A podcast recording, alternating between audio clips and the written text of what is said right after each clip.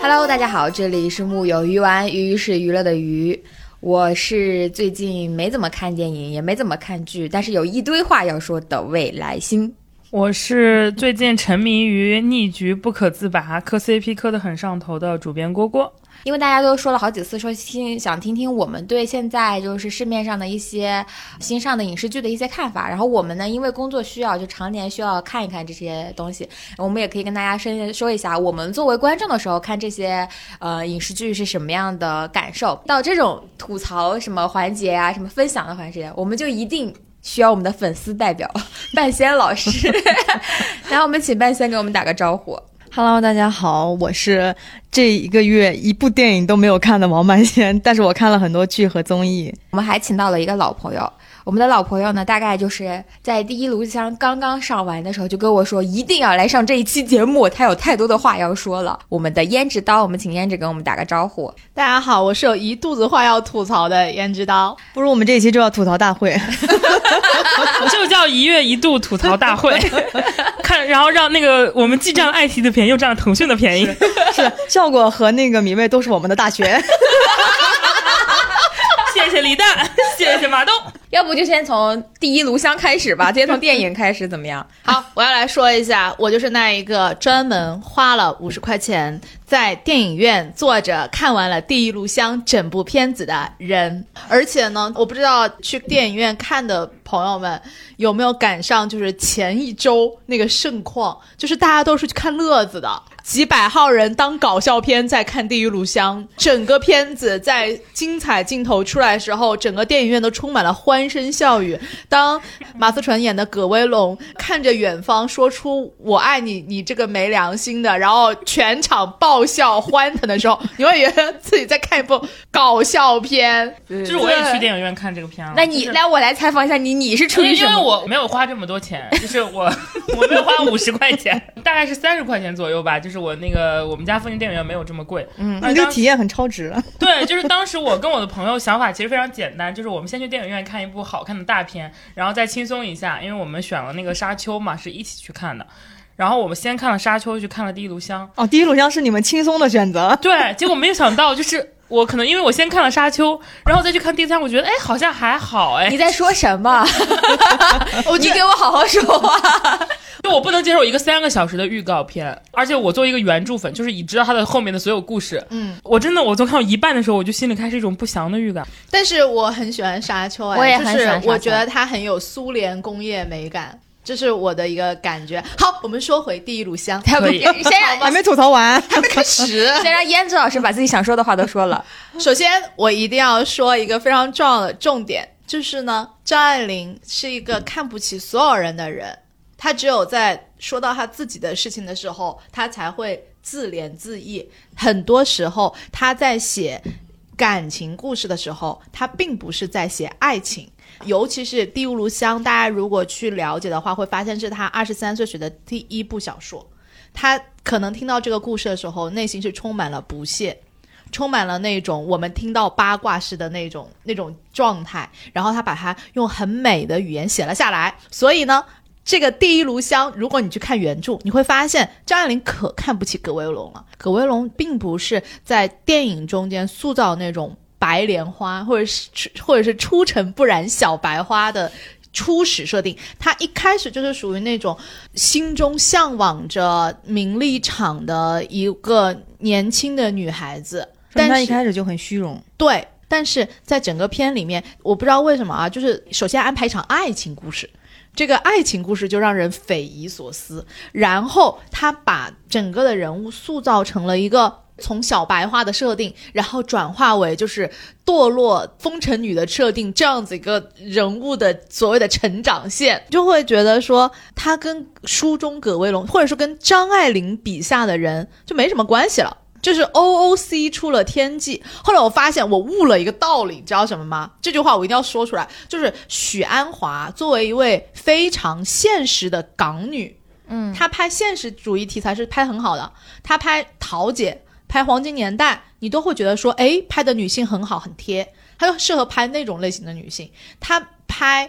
三次张爱玲，三次都被骂得非常惨，就是因为她把张爱玲当成迪士尼在拍。她把张爱玲描写的那一些就是声色犬马的上海滩，然后呢，她把它造出来，造的五光十色，给她填上她自己想要的东西，就变成现在的这个样子，就变成《地狱炉香》你们现在看到这个样子。你看到的那一些，嗯、下沉式的情感啊宣传，民国版《小时代》就嗯变成了这个样子。所以我觉得这一部戏其实哪哪都不合适，但是最不合适的是就是导演从上开始他就充满了不合时宜。但是我我是这么觉得的，IP 改编上面来说，我觉得只要导演，因为嗯、呃不同的人读张爱玲是一定会不同的，就他可能有自己的看法。我觉得这个部戏最大的问题可能就是不好看是最大的问题。不是不是不是，它不像，嗯，比如说 你读莎士比亚，你一千个人中间有一千个哈姆雷特，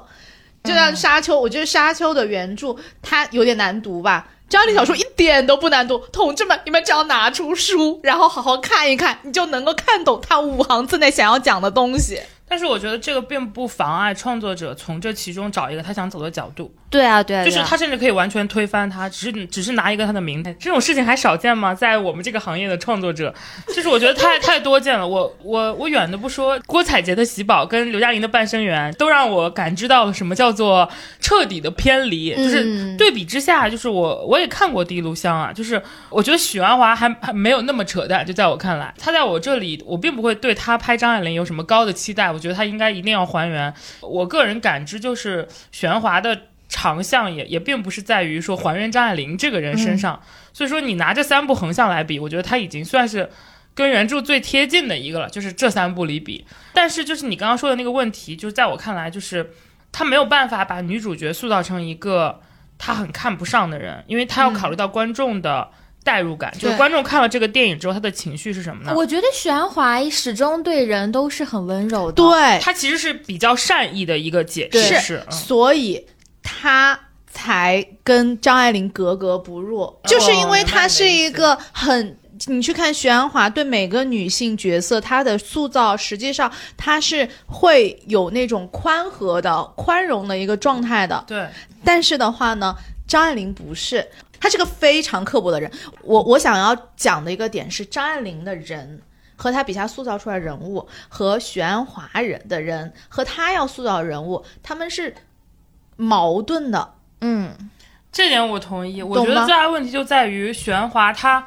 他没有完全跳出张爱玲，就是他一方面他又还是想保留这个故事里张爱玲的东西，但对另一方面呢，他他自己的这个爱情的东西，就是他可能融合就没有融合到很好。对，就是我我作为一个你要不然你就把他整个故事都跳出去，你只用他的框架，你只用他的人物设定。对 OK，你讲自己的故事。如果呃，我我又说一句实在话，如果是彭于晏演的那个角色和张云宁的那个角色拍他俩，我觉得拍的很好看啊，在里面。嗯，就是大少爷和小丫鬟的故事，我觉得很好看啊。但是他又想要保留张爱玲的部分，其实我觉得许鞍华并不认同张爱玲的她所表现出来的那些东西，所以他才会把这个故事的底色给它翻一翻，然后呢，他又没有真正的把它翻过去，所以就导致了整个片子的别扭。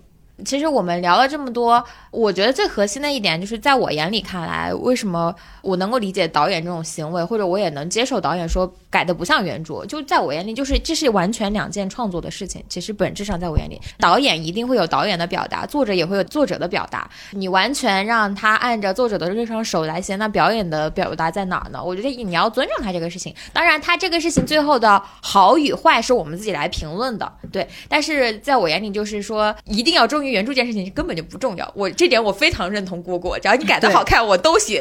我其实也觉得不重要，就是我站在一个普通观众的视角来看，嗯第一炉香》它这个电影之所以大家那么热衷于把它跟原著进行对比、进行讨论，原因还是因为它这个片子脱离原著来看，它拍的不好看就。不成立，对就是因为它不好看，所以，所以，所以大家大家就是在批评他的时候，一定会拿原著做一个对比，就是来攻击他。如果他这个电影足够好看，那原著是什么其实都不重要。真的。嗯，因为看电影的人肯定是比看那个小说的人要多多的很多的。嗯，对，就是主要是我个人理解是这样，就是张爱玲讲的这个《第一录像》的这个故事，可能她讲的是个堕落的故事吧，就在一定程度上。对对对，这个堕落的故事中，关乎爱情的部分可能只有百分之二十到百分之三十，剩下的百分之七十或者八十，它关乎的是一个女性在那个时代，她能不能经得起那些诱惑，她嗯她的选择是什么？她很多她选的，甚至在我看来，葛薇龙她真的爱过那个叫乔七乔乔乔七乔吗？我觉得都不一定，他可能他可能如果没有乔乔，可能也会有李七乔、周七乔，他只是需要一个留下来的理由。就所以说，我看小说的时候，我就觉得乔乔在我眼里，他是个很符号化的人。对，对他是个工具人，对他其实本质上是个葛卫龙的一个大说说不好就是大女主的一个故事吧，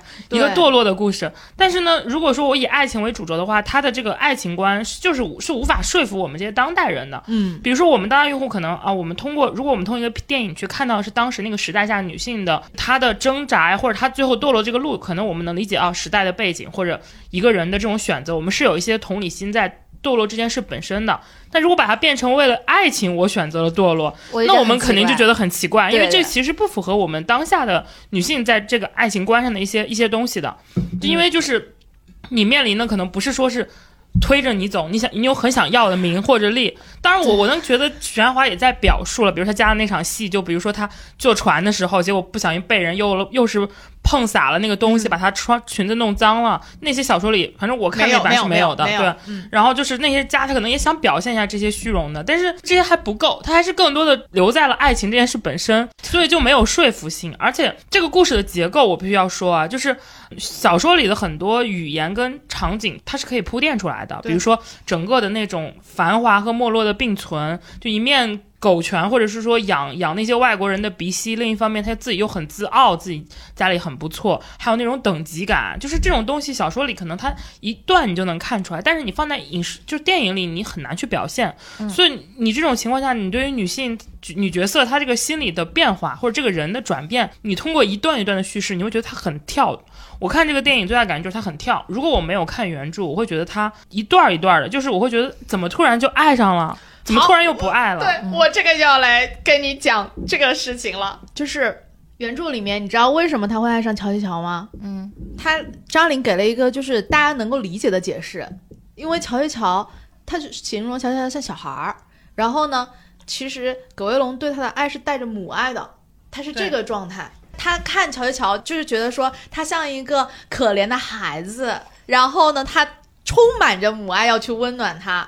我觉得这个是我能够接受的，他们俩之间的这种感情。但是我不想去拯救他，对小说里，对他总觉得自己是那个能把他拉出这种游戏人间浪子结束他浪子生涯的哎十五那种女人。十五岁女孩都这样，都觉得他遇到我一定会浪子哎回头。所以当时书里面那个葛威龙听见乔七乔就是说我我我，但是我没有办法爱你，我能给你的只有快乐的时候。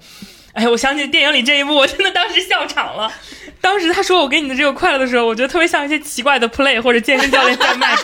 而且这句话你知道吗？放在这个，如果你就是如果你是一个苍白的，像一个像一个那种，你像陈坤的脸说这句话，跟跟这个彭于晏的脸说说这句话你的理解是完全不同的，你知道吗？彭于晏脸说句话特别像哦，我很强哦，你懂得，就是这种感觉，你知道吗？所以我当时在那个电影院里忍不住笑了出来。我的朋友就一直在问我，是我想那个意思吗？是我想那个意思吗？我说在一定程度上，我觉得是你想那个意思。他 说啊，张爱玲很先进嘛，这个。我说嗯，就看你怎么哎，理解。突然一下女权了起来。是不是一下子这个话题就热起来了？对，如果我们当代女性，你看一个长得像彭于晏的人过来跟你说，我不能给你爱，我只能带给你快乐，你会说什么？好啊！所以你就没有办法带入到马思纯，就他是就一脸伤心、失望、悲痛欲绝，一把呀，不就这种感觉吗？对不对？就是真的会有这种感觉。我突然 get 到一点选那个彭于晏的点了，就他身，就是他身体特别的好。原著里面不是有说他他跟那个就是马思纯快乐之后，马上就去找那个就是丫鬟快乐了吗？你这个点也很新奇，就是你不觉得？就是刚刚那个就得找一个足够身体好的人。刚刚燕之老师说，他说那个小说里面他是作为一个母爱想要去。想要去救赎他，那我觉得他这样子其实可以反过来拍的。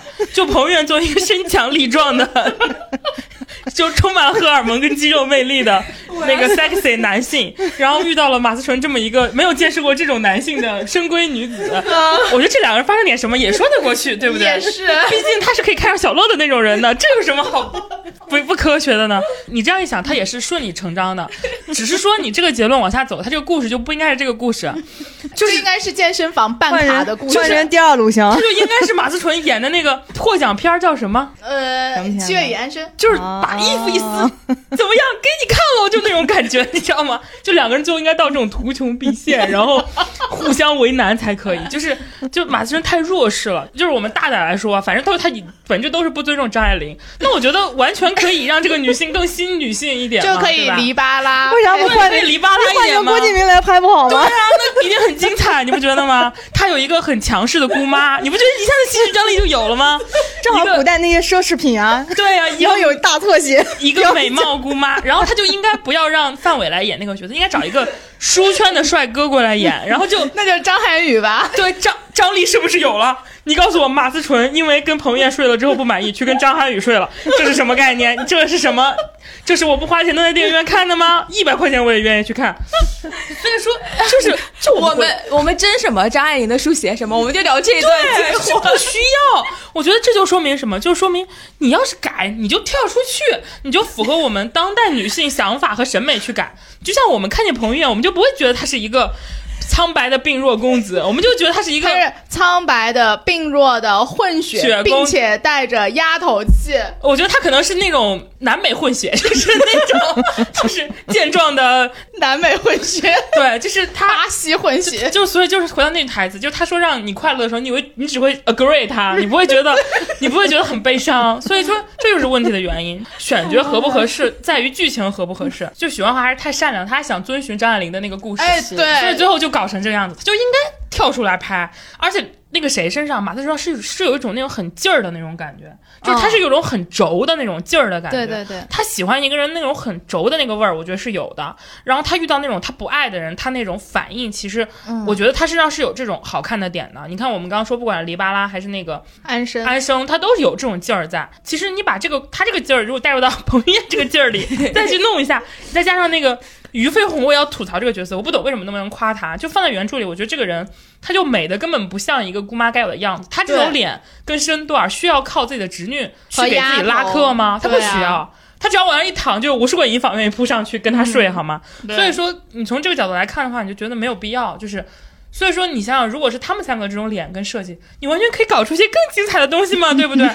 中国看过张爱玲的人只是非常非常少的人，但是对这种奇情狗血爱情片感兴趣 的人一定是大多数。你既然要做，你就跳出来做，你又不跳，对吧？那我要说，这还是许鞍华吗？我要生气了。就应该让郭敬明来拍，我们就出结论了。就郭敬明应该民国版《小时代》就应该找郭敬找郭敬明。对，如果把范伟老师那个戏改成张涵予拍，张涵予引仿彭于晏，三种不同男人有了。他那个丫头是谁来着？那个张云宁，张云宁，张云宁、马思纯和那个加俞飞鸿三种女人有了。你看。每个人之间都有箭头，这难道还不好看吗？这个戏还有繁华、奢侈、大背景，然后所有的元素、齐情也都有了，还可以加个悬疑。对你谁杀死了我发现那个台词放这也可以也合适，没有物质的爱情就像一盘散沙。我求求了，我换一部了。刚才你们聊到这个时候，我突然想到，今年我看的，就最近看的一部电影里面，我特别喜欢的女性角色是那个娄烨的那个片子《南星大剧院》。我说一下我为什么喜欢那个片子，就我迟到了十分钟。其实我那天去看首映的时候，那个我因为娄烨的片子本来就很晃，你知道吧？然后在电影院里都是大屏幕，我又靠特别靠前，我差点吐了。但是我很喜欢这个片子的原因就是。巩俐演女特工，就你心中一定会有那种特别性感的那种想象，你知道吗？但她一，我觉得她在这个这个片子里面一点都没有。就她在南星大剧院里面的那个感受是那种，她在某种程度上让我觉得想到《东城梦魇》里边的那个温斯莱特，对，就是我就觉得她是那种非常生猛的那种，又很有张力的女性。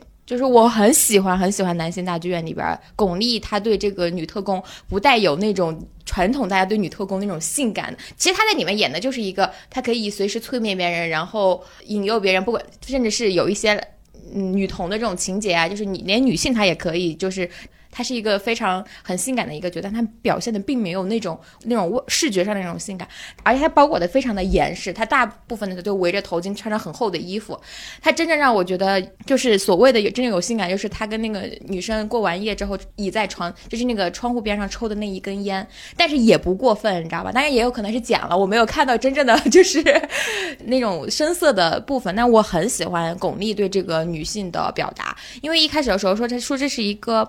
女性电影的时候，我其实还有点疑惑，你知道吧？就我就觉得女性为什么老把女性写的那么强大？但是你看到这一部电影里边的时候，你就会觉得那种女性身上迸发出来的力量，是让你觉得啊，女生就是应该是是这个样子的，不是带有任何所谓的性感的幻想啊那种。我甚至觉得有的时候女特工那种形象，大多数都很媚男嘛，就那种媚男的那种想象的，我就觉得啊，真的是非常好的一个电影。就虽然他后边的枪战有点就是扯吧，就一个人干倒一片，就是，但是我很喜欢巩俐，就巩俐在这部片子里面真的是演的很好，所以对比之下，赵又廷简直了，他还是《三生三世》里面那种表演，深情吗？他就是出现，他那个披头散发、那个马脸、那个那个造型。就是你说他深情吗？他也很深情，但他只有深情而已，你不觉得他和他的那个角色和巩俐那个角色完全像是在两个剧场。对对对，就是哦你怎么说呢？就你不能理解那么复杂的人性，那么复杂的，就是经历那么复杂的一个女人，为什么会爱上赵又廷？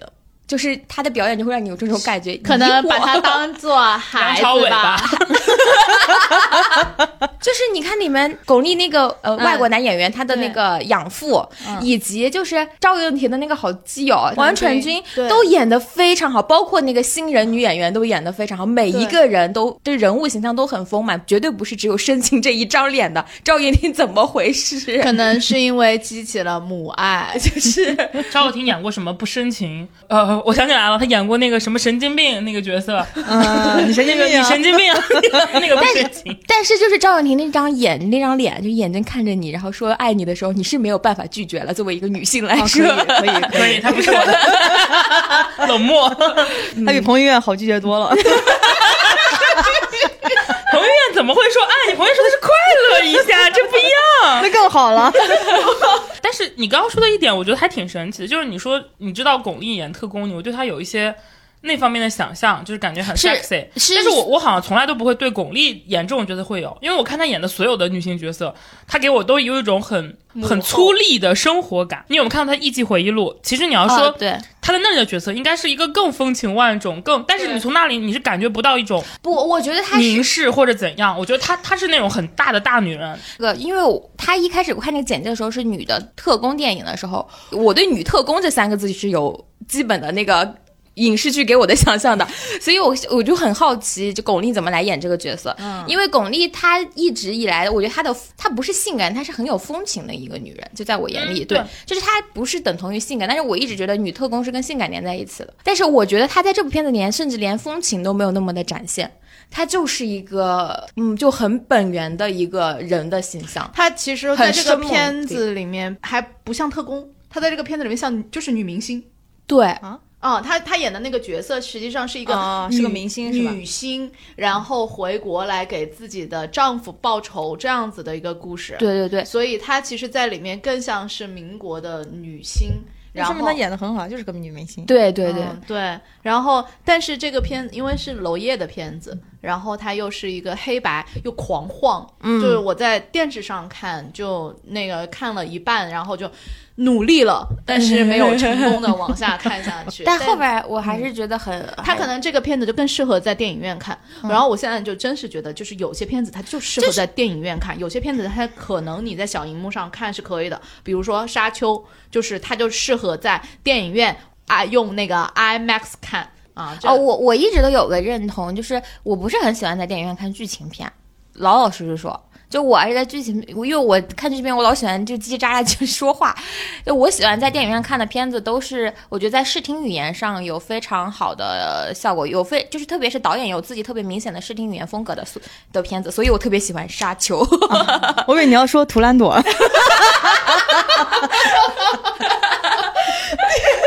强烈的视听语言。挺强烈的。太强烈了！我跟郭女士就是两个人冒着工伤的那个风险去看了这场片子，因为我们两个有个稿子要做，看完了之后差点就是吐血，就是 那一场也非常符合未来线老师的吐槽要求，因为那一整场里只有我们两个人，甚至你知道吗？三 D 眼镜我们走进去之后才发现我们没拿，因为门口连这样给你发眼镜的人都没有。你们用两两地的眼镜不是，当然不是，我就出来，然后别人问我是哪个厅，得知我们在这个厅的时候，他非常的吃惊的看了我，因为他可能想象不到为什么这种片会有会有人 来看，真的。我跟未来星坐在那里，那整场包场体验，郭就是啊，他妈呀，我这个人跑进皇宫没有人拦吗？啊，怎么就又打起来了？啊，怎么就又又要亲上了？他们怎么还在舞剑？我们俩我全程跟未来星的吐槽欲在二十分钟就用尽了，因为我们俩已经说不出话来了，就是没有什么好吐槽的了。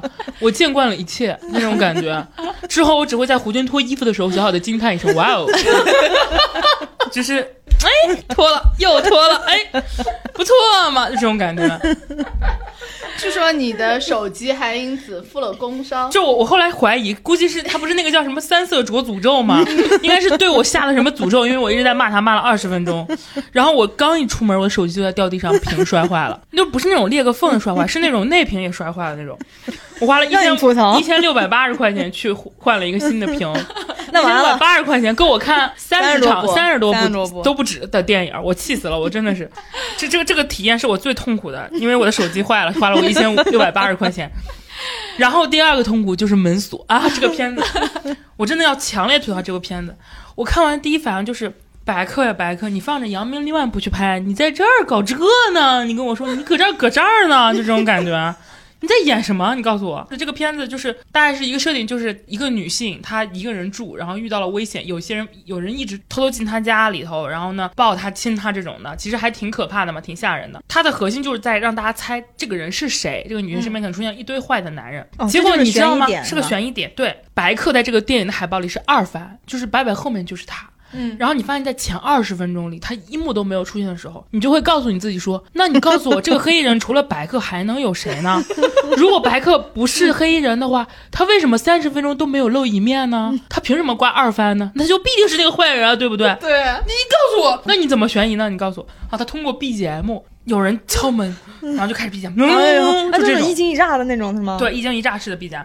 其实我到这块儿我都可以接受，因为有的时候，比如说你一个人住的时候，你代入一下，你想那种床底下趴了一个人，就你把它当成那种恐怖片范畴来看，我觉得还行哦。你就会觉得心里恐怖嘛，就突然有人在外面试你的那个。密码锁的门锁，然后你回到家里之后，你发现你家里东西好像被人动过，然后你晚上睡着之后，你总觉得好像有人在没必要讲的这么细，你摸自己，你知道吗？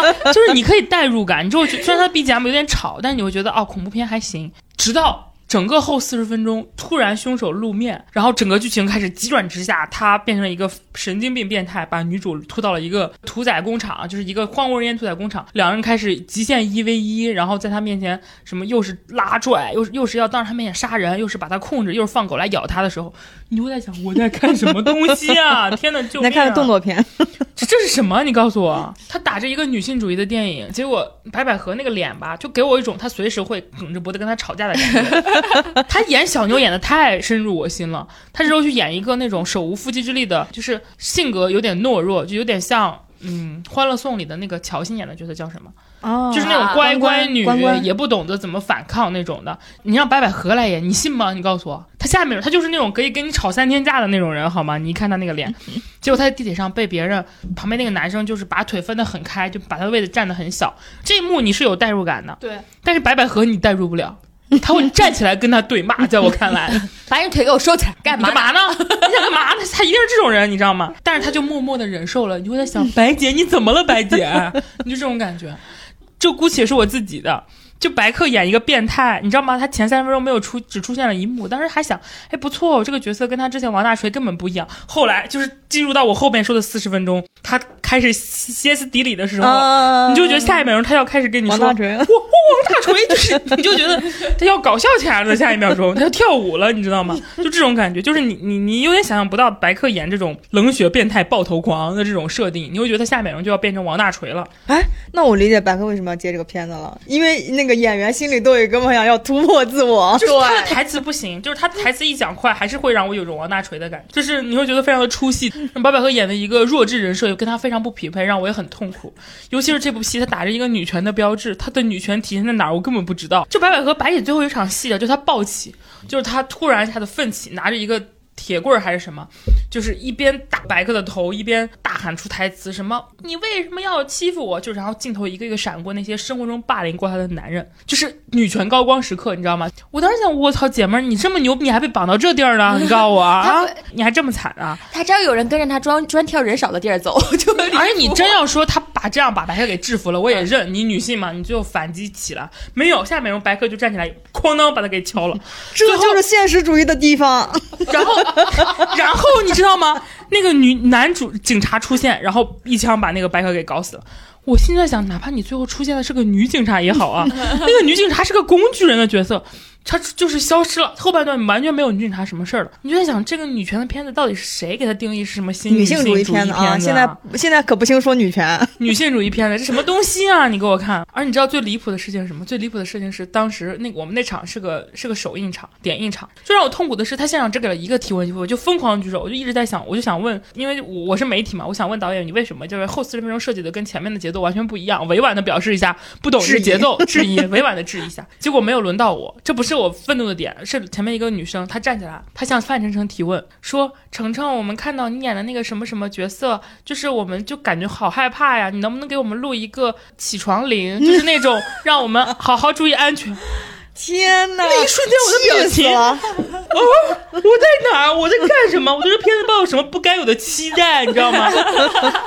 我说我还想问导演，你的节奏是什么？我呸呀！我就应该直接问白客，你是为什么会来演这个角色？我就 这是个媒体场吗？还是什么？我不知道，看来不是媒体场吧？我才是那个格格不入的人呢。毕竟只有我在想考虑这个片子的那个细节呢，而我前面的女生只想听范丞丞给她录起床铃。有一说，范丞丞里面那个角色演的还挺，就是还是挺吓人的。有的时候他像一个变态，虽然他的演技没有很好，但是那部戏也不显出他演技差。他说什么？我觉得好奇怪啊！就是现在的首映里，老喜欢有人搞这些事情，然后还搞些什么土味情话，好像马上就上那个宣传的那个点了。我记得后来上热搜还是上什么，不知道就是一个宣发手段。他有的时候专门找那种 KOL，然后找粉丝，是设计好的。讲女性主义，不是说《扬名立万》里面那个，她虽然只有一个女角色，但是这方面做的挺好的。两个什么？两个？那个夜莺就是个女的，对，就是那个。我没看这片子，但是我看网上夸她挺多的。我这片子好看，我也觉得挺好看的。就是就是是那种。你看大家，你看大家吐槽的时候就会说长一长串，然后好看的时候两个字好看，结束了。我没有，我发了朋友圈去夸他呢。我觉得这个片子对于一般观众来说是个七分片子，呃，但我觉得对于我们从业人员来说是个八分片子。就是他呢？我想听一听，就是从业人员到底是从什么角度来夸？就因为他有很多梗是，说什么他是军方背景，这你能写 什么之类的？就是这些，这个有点敏感。他就突然说，那他那那我们就改成一个不知道从哪里来的神秘人从天而降。那一瞬间我真的笑了，因为。还有什么十个项目九个黄什么之类的，就是他说那个最后他们把它变到拍到改到越南去上映了，跟越南背景放到现在过不了审，我们就放到外国；放在现在过不了审，我们就放到民国；放到那个中国过不了审，放到越南。就非常的影视内部梗，你就知道。还有他那个一个是拳头，一个是枕头，你就一就是他出现了那堆片，你脑海里就能瞬间冒出一堆 对什么我那两部票房可是很好，怎么三换人了？我不知道。还有什么那？女演员说那我这样子不能显出。我这个人物呀，你得帮我改一改，然后再一改就变成那个女角色啊，就那样。就首先我喜欢它里边好多特别小的设计，你就比如说它这个片子不整体说他们要一起拍一部片子，反映就是隐晦的表达这件事情嘛。嗯。然后你看这个班底，然后你这整个片子看下来，就你不会想象到最后他们拍出来的片子什么，但他最后在那个放映结束之后把那个片子拍出来，它就是个烂片。就是一个非常 无厘头式的大烂片，就我觉得很符合这群人干出来的这些事。哦，还有个内部梗就是什么？那没车马费给这么多，你。对这个梗就我们很媒体人，就是人家给你车马费了，你告诉我，我我为什么就在这边等你这个等这么久？因为我还没有拿到我的车马费。对，这个也非常内部梗。而且我真的就是很多人说他这个悬疑不够悬疑什么的，其实我觉得他那个最后圆上了，而且我觉得他最后那十分钟的反转做的是超出了我的预期的，因为我。对这个公司上一个想象就是万万没想到，你知道吧？就是，但是我看完了之后，首先我觉得它是一个还蛮工整的片子，挺完整的，故事上是一个完整的片子，就是完成度还比较高的一个片子。然三后翻四抖就都有。第二呢，我觉得他的人物，他他这个群像拍的很好，每一个人都有血有肉。你像喻恩泰、啊，你就像个工具人。呃，对，尹正在其中反而像个就是拉疯狂拉进度条的工具人了。但你看那些每一个角色，我觉得每个人都有血有肉，就是这是我最关心的两点。然后，然后其实剧情什么有一些逻辑小 bug 什么之类的，在我眼里都就是瑕不掩瑜了。我还蛮喜欢这部片子的。他有一些手法挺巧妙的，可能他也担心大家都在一个密闭空间里看着会闷。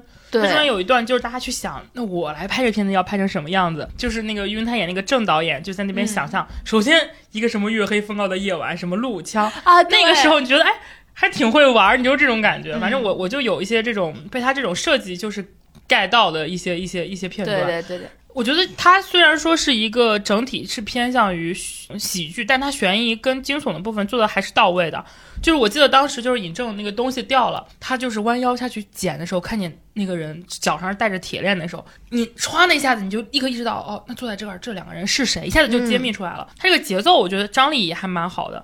然后后来就是他一直努力的想让那个他身边那个人去往下看，就不停的在把那个烟灰缸往下扔，然后就发现那个功夫明星，哎，接到了，又接到了，还蛮好这。种梗还挺好玩。就是他那个每次说我想拍怎么怎么拍这个片子，然后就有一个想象是怎么样的，我就特别像你当年看《万万没想到》的时候，就是对嗯对，就是我我跟你说这个事儿，然后立马他们就把那些无厘头的剧情都表演表演出来，而且他那种梗就是那种怎么说？他有些地方很严肃，他突然接一个梗，让你觉得还挺逗。比如说，我记得那个女苏梦蝶，就那个女女艺人就说，嗯就是你别去啊，就说尹正的角色，你让那个就是你让他去。这时候很紧张，你不会觉得这里有什么好笑的。嗯然后那个顾明就立刻接上一句：“这个毒妇，我的命不是命吗？” 你就觉得很好玩，就有有有一些万和天宜的那种日和味儿了，很那种很快的那种密梗很密的那种节奏感。而且我不知道有没有听我们播客朋友玩过剧本杀啊，就是我进电影院第一反应就是这特别像一个剧本杀的节奏，就先上来所有人在一个桌子上，然后给每个人发本儿，就是他们那个线索，然后去研读这个故事，然后拼凑出一个逻辑，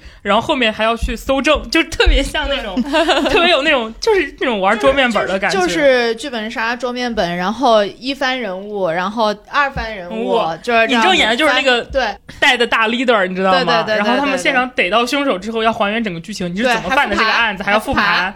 对，就还还挺像那回事儿了，挺惊喜的。我对这个片子，因为我我本身这个片子在我这里分很高，就除了业内视角之外，我是一个报告老板的老粉，就我非常喜欢刘迅怎么当时拍的报告老板系列，超过了万万没想到。他那个带有一点就是当时那种苦逼影视人创业，就是被甲方跟行业折腾那个感觉。到现在就是他们能做出这么一个电影，我真的是。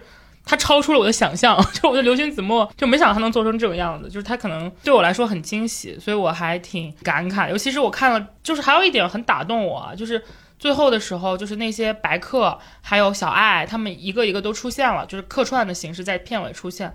你就在想，原来过了这么多年，万能天这帮人他们还是在一块儿，嗯，就你那时候你心里的那个感觉，就还对我来说挺不一样的，因为我当时看的时候可能就是高中、大学的时候看，对，就是有一种你的青春还没结束的感觉，就对我来说，他们永远都在一起，对他们永远都在一起，就是尤其是你看白客他。他自己的片子其实有点同档嘛，他自己主演的那个其实是门锁，但他一直在微博上帮忙发这个，对，他客串了这个戏的扬名立万，而且他也在夸这个片子。半仙老师，如果这个月只看一部电影，你可以去看这个，真的。可以值得放松，值得。来，我们听听，就是胭脂老师，胭脂老师好像就是对这个片子有不同的看法，是不是？我是觉得镜头语言前半部分的时候就是有点乱，就是属于不精巧。当我看到他第一个镜头，他有一个大的见见到那个楼的镜头是个歪的时候，我内心就是有一种。怎么回事？我我知道你们就是一直在讲剧情东西，这个片子就是在我看来啊，它可以做到更好。我这个哎，我已经非常的，但是但是我我我因为因为是这样子，就是就是我和朋友呃一起有在写剧本杀，就是我嗯看这部片子之后会觉得说给太多。就是你懂我意思吗？就是太像剧本杀。当然了，他这个片子是一九年拍的吧？好像是说说那个时候剧本杀也没有那么火，但是剧本杀的剧本的作者很多其实就是编剧过来做的。就是如果你想把它稍微做一点点的，就是给它做更不要做这么糙的话，它可以把它做得更好。就是他的人物角色翻的时候，不用翻到这么的你知道剧本杀里面最最可怕的事情就是第一版的。人物设定和你第二版人物设定，然后完全脱节，就是有种你打了前面那么久，你不知道在打啥的那种感觉。因为你们看到是像剧本杀，但是我们后来采访不是说这个是其实是源于剧本会啊、嗯，对，它的那个其实是一样的。其实就或者是这么来说，这个事情的话，它有可能是现在剧本杀它的一个标准往上抬了，让大家多了解了剧本是个怎么回事的事情。所以呢，反过来再看这个剧的时候，大家会觉得糙，也有可能是这样子。我我真不觉得糙，就是它的这一些就是刚好反映了这部片子。比如说它为什么设立在民国，然后它为什么片子拍成这样，它就是。就是在本质上，最后这个片子呈现出来的整体的这个效果，就是在说这件事情，嗯，就是在说电影本身。你现在看到的这个结果，就是电影本本身。好，让我去看完这个片子，然后下个下个月这个栏目的时候，我来做个裁判。就是我一直都觉得他非常的整体，就它的粗糙和它的那种就是美学上的那种，就是有的片子它可能追求的镜头语言和它的隐喻性是要大于它的故事性的，嗯有的片子它的故事性是超出。你就比如说，你不能拿它去跟那个《水形物语》比一样，对对对杨你不拿《扬名立万》跟《水形物语》。就是我想跟你说，就是杨明杨明另外他所有的粗糙和所有的不合理，刚好反映了他在这个片子里面所说这件事情，就是为什么这些戏要这么拍。就我就我就把话说这么明白，对。刘勋怎么也没什么钱，这片子成对本也就三千万吧。他最贵的一场戏就是他们想象中这个电影应该怎么拍的那场戏。就是当时我去问刘勋怎么，我说你这个片子你就拍摄过程中最痛苦的是谁？他说最痛苦的就是没有钱，那出戏太贵了，就是应该可以拍的更好一点，但是太烧钱了。就我当时惊住了。后来我想，你这么一看，好像还真是哦，最贵的应该就是那场戏。是对我为什么喜欢《沙丘》，就是它很有电影感，它很有电影质感。就是它拍出来之后，让我有一种就是，就是一定要大屏看才有那个。哎哎呀要哦 i IMAX 看就会有压迫感。嗯，我们知道我两个人都沉默了。尤其是我知道很多原著粉都很喜欢这个电影，但是我作为一个看过原著的人，对这电影其实没什么感觉。它后面还有六部呢，你急啥呀？但是我可能不会有六部了，这个票房。但是我有是我有一个第二部已经立项了。但是我有一个非常同意的观点，就是这个片子比较适合拍剧，就像那个，就像当年我们看那个《神探夏洛特》呃一样，就是一就是一是就你就像在等一个放大招的一个人，你等了等了三个小时，他没有放出来。就是一年就只更三集，但是每一集一个多小时，就是那种逻，我觉得这种嗯以剧的那个逻辑能把叙事就是做的更那个什么一些。因为你现在这个讲的故事讲到讲到这个程度，你到下一步可能大家都忘记了，就是以以沙丘的这种，但没关系，我觉得忘记了也不妨碍大家看呢。就是从我个人对这个片子的感知来看是这个样子。嗯，但是但是我有一说一，就是我会觉得说这个片子它对于沙漠的那个刻画，是让我第一次觉得人类尊重了沙漠。啊，是吗？这么高级，我倒没有感觉到。就是他那个里面拍的沙漠，简直就是我觉得是之后所有的这种嗯高奢大牌，他要拍沙漠化，呃，就是沙就是沙粒质感的一个典范，就会往他那个方向靠。它的镜头的美感让我觉得说它是开创了一个新的一种风格吧，相当于是说，主要就是这个导演他一直都是这种类型。呃是对是是看《银翼杀手》的时候也是我很我也很喜欢《银翼杀手》，他的二零四九我也很喜欢，嗯而且他你知道，他总会有一些小惊喜给你，比如说他爸爸全身赤裸躺在那个椅子上，是吧？马拉之死！我 天呐，他爸爸那个就是简直像雕塑一样的身体，简直我觉了得是有致敬的，因为他那个造型就就是马拉，就是马拉之之死。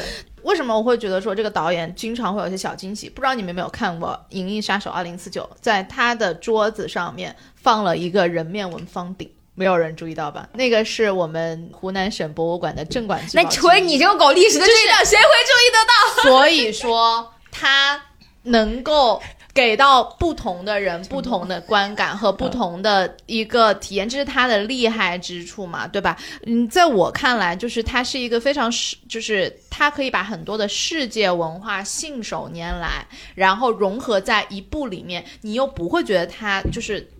特殊，你们没有发现《沙丘》里面有一个就是那个嗯智智者的那个呃那个那个形象，就是那个那个智囊，就是人形计算机打了把油纸伞，然后出现在沙漠里面，啊有。你知道，就是那个状态，然后你就会发现，嗯，其实很多东西，很多的元素放在一块儿不会违和，但是《零零七无暇赴死》这一部，就是他也想做融合，他也想做这种文化融合，就现在我感觉这是西方的大趋势，想要做就是世界文化融合。东方的东西，西方的东西给你杂杂烩，上气，我看了上气，我要吐了。然后就是他想做这种东西，但是呢，导演的水平是不一样的，就是他能融成什么样呢，也是不一样的。维维伦纽瓦他做这种融合，他就做的特别的有意思，就会让你有一种在找宝藏的感觉。有？吗？张震说中国话的时候，你不觉得很奇怪吗？那段你不觉得甜茶说中国话的时候挺让人惊讶的吗？我觉得那那一整段都挺让我惊讶。我，我觉得那一段是为了中国票房。哎，没有，他可能就他的设定就是这样，就是故事就是服务于就两个人的一种，但是那一瞬间我还是有一点违和。嗯，我觉得《沙丘》这部电影最好看的地方是他在铺整个世界观的时候，把每一个，我觉得他这个世界观铺的还挺好的，起码对于我没有看过这个小说的人来说是非常友好的。他要是铺了三个小时还没给你铺明白世界观，其实也没铺明白。说实话，故里世界观比这大的区，它只是一个很，就比如说他其实交代了这几个不同的阵营的人的立场什么的，其实有一些可能大家不太明白，是因为他那个背景会更复杂，比如他妈到底在干什么，嗯他背后到底想怎么样，就这些。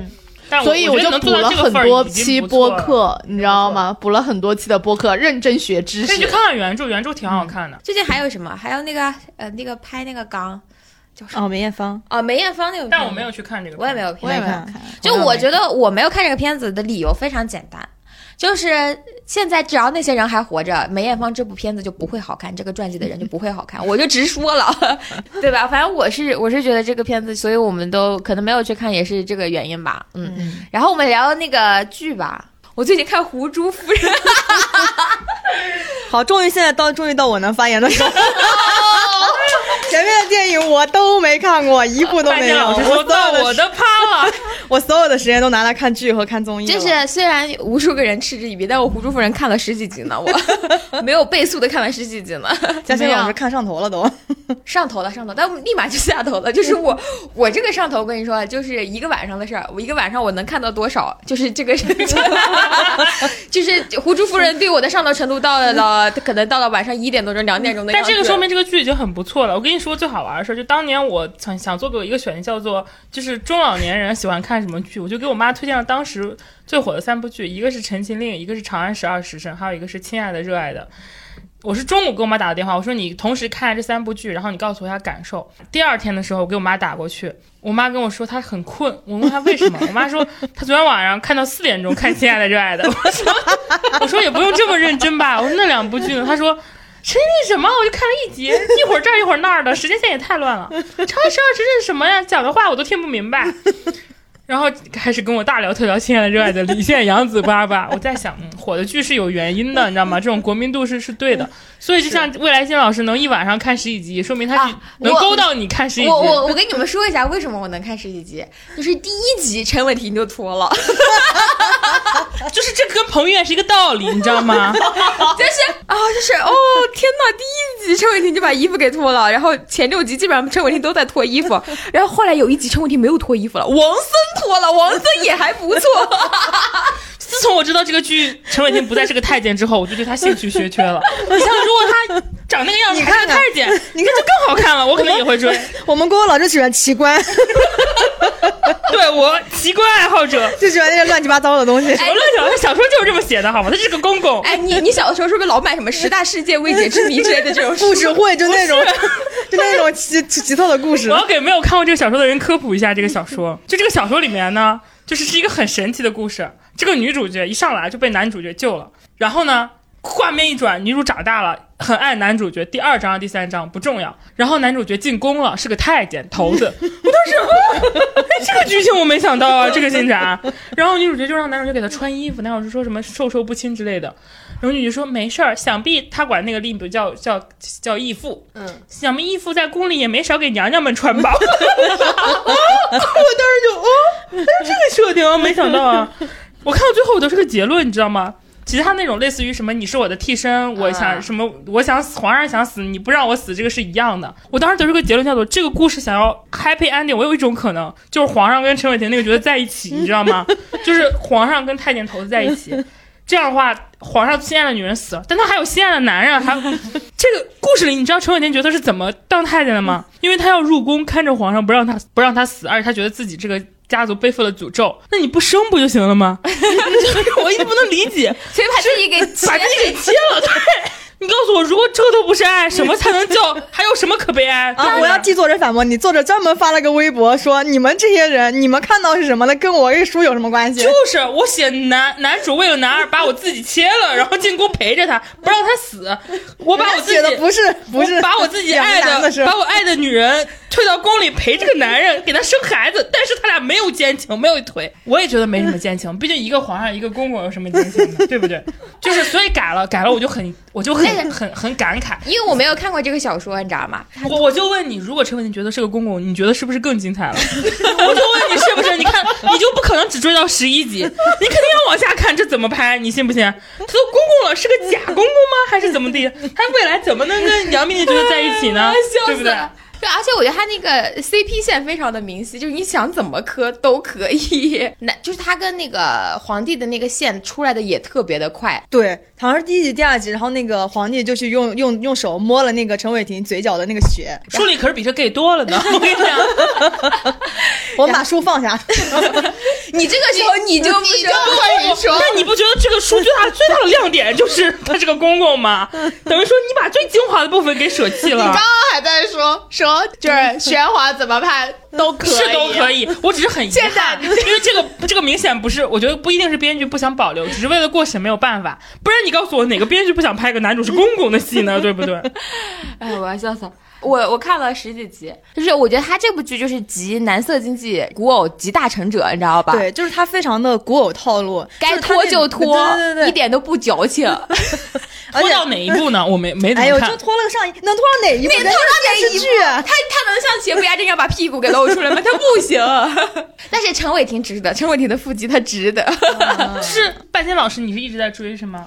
我是因为工作看的，不是，你不觉得？但是我觉得我没有那么排斥他。就在我看来啊，《护珠夫人》她现在的这个评分很符合她，就是就是五点几分。嗯，对对他现在五点几分？五点五点几分，我觉得是非常符合她这个水准的。就第一，她这个虐恋啊，其实就是古偶嘛，大家就就是要虐。然后虐以前的那些比较就是比比较红的什么步步惊心啊，呃那些什么古我花千骨啊，他就是要虐，他就是虐。然后虐的时候呢还，有什么比男主是个公公更虐的？我就问你们，就 是没事，你继续说，我爱而不得嘛我来死一下。就是爱而不得嘛。然后他就是就是本本身他这个虐恋这一点其实是做的挺好的，再再加上呢，他就是女主。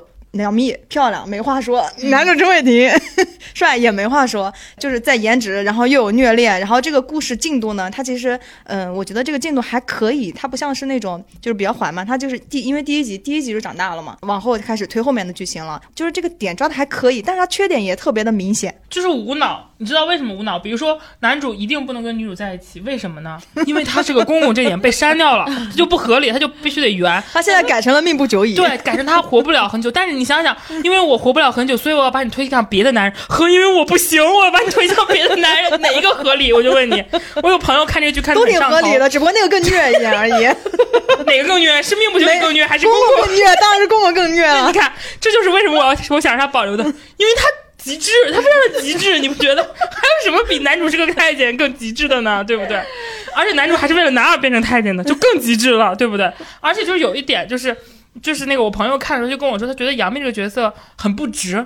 就是为什么呢？他做了这么多事情，可是陈伟霆一次又一次把他推开，就是你根本就不懂他，就很生气。这就是虐恋啊，要不然哪虐呢？就是我，你朋友对就是古偶的要求好高哦。不是因为你，你说实话，你现在虐恋他会他会讲究逻辑了，就有一些好的会讲究逻辑，就是为什么我要推开你，是因为我有不得已的事情。嗯，但是在这里面，很多时候可能就他那个不得已就被就被缩小了。这个就是护州夫人她做的不太好的地方，她就是为虐而虐，就是她这个、对就这个故事不是靠着那个九州嘛，她做了一个非常大的世界观，然后她这个国家呢周边全是战乱，然后内忧外患全部放在一起，但是她讲的故事呢又是四个人之间就情情爱爱那点小事，就是那情情爱爱那点小事，那我要说，而且作者本来就是这个水平，香润色写文不就是这个样子的吗？我要暴躁发言了。他要是能写成江南跟西河带的水平，他何必这个戏要改成确实，护州夫人？在九州里面就不算是特别就是他是第的作品批被这个出版的九州的小说，但是属于就是我我就看下来最差的一部。因为那个小，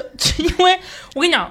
有文学素养和我写文章就喜欢拽词儿是两个概念。对夏如瑟就是一个写文章特别喜欢拽词儿的人，就是我很同情他被抄袭了很多遍，但是我不得不说他的小说真的是太难看了。那个难看就是你难以看下去，因为他太喜欢拽词儿，以至于每一个高潮你都觉得写的平平无奇，就这种感觉，还不如电视剧里拍的高潮到位，真的。其实剧里面的高潮也没有那么到位，他这部剧就是没有缺点高潮呀。它缺点非常非常的明显，就是第一个是它就是宏大的世界观和它本身这个几个人之间的情感之间，它就是特别的割裂，它没有办法融合，你没有办法相信这几个人真的是为了国家操劳，然后然后顺便再顾及一下自己的感情，你没有办法相信这个。然后第二个点呢，就是呃，它里面的，然后呢，杨幂跟陈伟霆两个又是非常非常公式化的演技，就是他两个在里面，你就感觉他好像就是在完成任务。杨幂杨幂杨幂有一种感觉，就是拍完这一场我要下去玩了，就这种感觉，就是我看杨幂跟陈伟霆两个人就抓紧点拍完我。的那个镜头，我会觉得他两个人之间没有爱情，你知道吗？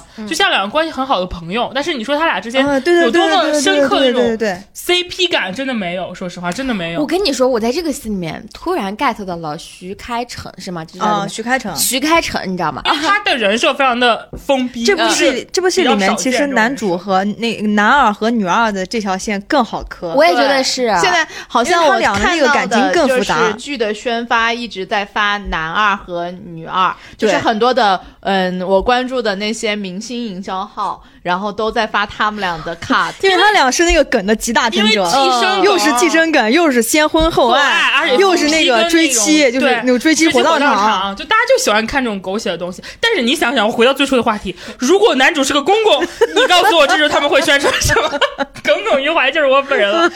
好了，说回这个剧，不要再说这个事儿了，不要再说公公了不要再说公公了。因为主要是公公不能生孩子，所以没有办法圆。因为我不知道后面这个剧怎么圆啊，反正小说里面那个杨幂生那个孩子是那个跟那个皇对是跟那个皇帝的就不知道后面怎么圆吧。然后我觉得这个戏里边就是。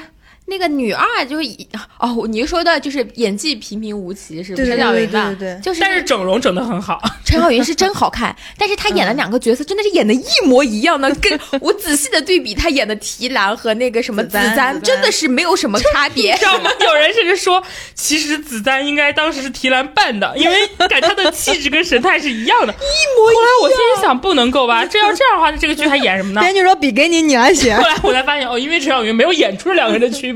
是，就这部戏里面，就是所有的主角，就除了徐开骋，他可能那个发挥的空间更大一点。我觉得王其他的人都非常的平。王森也王森还哦可以，对对对把王森忘记了我在这部王森还是剧，挺不错的。我在这部剧里边，我最喜欢的是徐开骋边上那个公公和王森。我又喜欢这种边缘人物，他俩都很鲜活我。我觉得那个公公很可爱，他的戏不多，但他每一场戏都很有意思。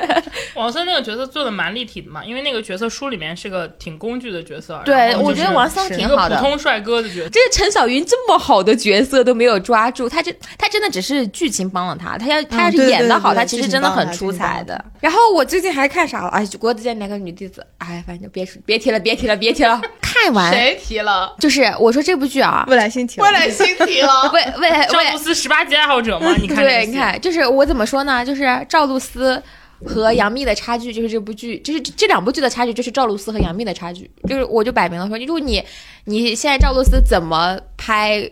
甜宠拍古偶，就是你要是且是天下什么的扑了，你就回去再继续拍这个剧了吧。就是我觉得他现在就是这就是九五花和八五花的差距，他们的脸也差太多了，而且他们的就市场对他们的倾斜上也非常的明显。它还不太一样，就是它这两个，你真要说小说的量级，或者是说你一个剧作的投资跟你定位，一个是甜宠，一个还是比较正统的那种呃大 IP 古装、嗯古装嘛，就是那种。所以说嘛，就是嗯，但是其实这个定级其实也有的时候完全是看着演员。对女演员来的，就是平台的电视剧定级百分之七八十都是看演员定的，因为主要的投入都在演员这儿。对所以说就是赵露思努努力吧，我还是很看好你的，我觉得她还是挺可爱的他挺有观众缘的，啊。就是他一上，就是但你在屏幕里面就很很讨人喜欢，对她就是行她就是还是那个问题嘛，她是个大女主。她当年出来的时候，别人就说她是一个丫鬟脸嘛，嗯就是你现在，但是当年赵丽颖也未来也说她是丫鬟脸嘛，嗯人家也出来了。就看她且试天下》能不能翻身。《且试天下》里面有很多比较重的一些，但他那个脸真的不行。我作为一个虽然但也不重要了，毕竟这个戏杨洋演了，肯定要改成大男主戏，那我就随便，说不定女主就镶边儿了呢。毕竟这个小说是个言情小说，大女主。对对对对对就我脑海里那个脸应该长成张天爱那个样子，你知道吗？就是你这个脸是两种极致啊，真的。如果大女主要火的话，她那个戏肯定特别的重，就像当时花千骨一样。虽然霍建华给她做配，但霍建华的人设其实跟女主完全没法比。所以你看看上一部铺的戏叫做。呃，有匪不是《天盛长歌》，就是啊大女主改成这种大男主，对对对，权谋大男主，最后不就扑了吗？这次这个《且试天下》，我倒要看看能改成什么样。而且我一向对古偶没什么信心，我觉得他最好也就六分吧，就《葫芦夫人》这个水平。呼噜夫人是五分，哦，五分，sorry sorry，然后还有什么剧？最近葫芦夫人可能是突围我的突围。啊，你的靳东老师，嗯不是我的靳东，是我的突围。我觉得突围真的拍的挺好。就《人民名义》的，就是姊妹篇叫《人人民财产》，他现在后来改名叫突围了。就这个剧，他为了一些大家都知道的原因，就是。呃，改了很多，但是我觉得他把那个国企里边的各种各样的人，以及那种就是上下级的那种关系，以及那种审批流程啊什么之类的，我觉得写的还是挺好的。周梅森还是很有本事的，人家、哦真的人家是写作者写的，就是他保留出来的，保留剩下的东西都是很精彩的都。很精彩，可想而知，删掉的东西得有多精彩。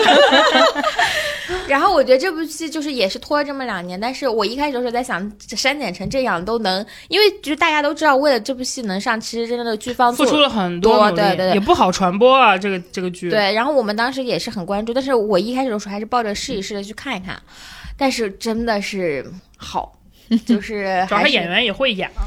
对它里面我特别喜欢那闫个妮呀、什么之类的，嗯演那个牛就演年演闫妮你老公的那个角色。天哪，耿乐，我当年对，耿乐耿乐。耿乐可是耿乐啊可是男神级别的天呢哪！我看到他那个造型，我特别不能接受。他在我心中，他不是那样。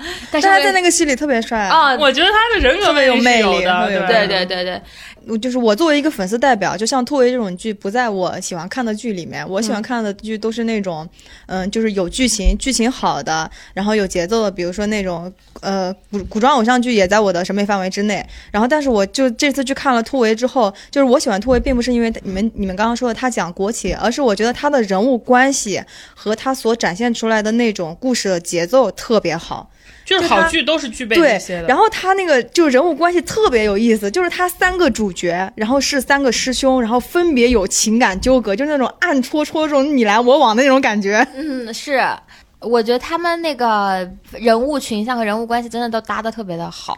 就真正好的作品肯定是人物关系是就是随着剧情展开慢慢推的，而且不是为了立人设对对对。就是那个，就是你一开始你在开头的时候，他就是就是马上给你就是来了一个那个就是降了一个嗯整对整个世界观，他就他就嗯他就叫告诉你马上要沉浸进这进这个故事里面，然后他给了三个人物，就非常方便你理解这个故事。就是那个老大，嗯呃，就是老大那个是黄志忠，然后老二是闫妮，然后老三最小的那个是靳东，东然后他们三、他们三个之间又分别是这个这个集团的高位，然后他们三在这种故事剧情之外，三个人之间还有情感纠葛，这是最好看的。就看靳东和闫妮对戏的时候，真的很精彩，嗯就两个人说话那种。就闫妮就是当面一套背面一套，那个演的真的是好呀！天呐，这个老牛在一起，他俩夫妻两个的戏也也很有看头。对对对，而且黄志忠在里边是真帅，我黄志忠我觉哦得真的没得说，他就是我心里那种，就是那种儒雅大叔。儒雅中年男性代表的那种，嗯嗯嗯。但也可以演，他也可以演那种很很接地气的角色。嗯我觉得突围还有个地方特别好，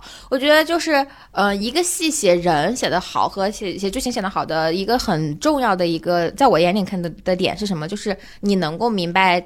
他那个选择时候的两难，就我觉得好多这种戏，就是你太容易做那种特别正确的选择了。但我觉得突围里边，他因为人物关系搭的特别的好，就你特别能知道闫妮身处那个位置里面，他那个选择当中他的摇摆和两难，他为什么那么的挣扎？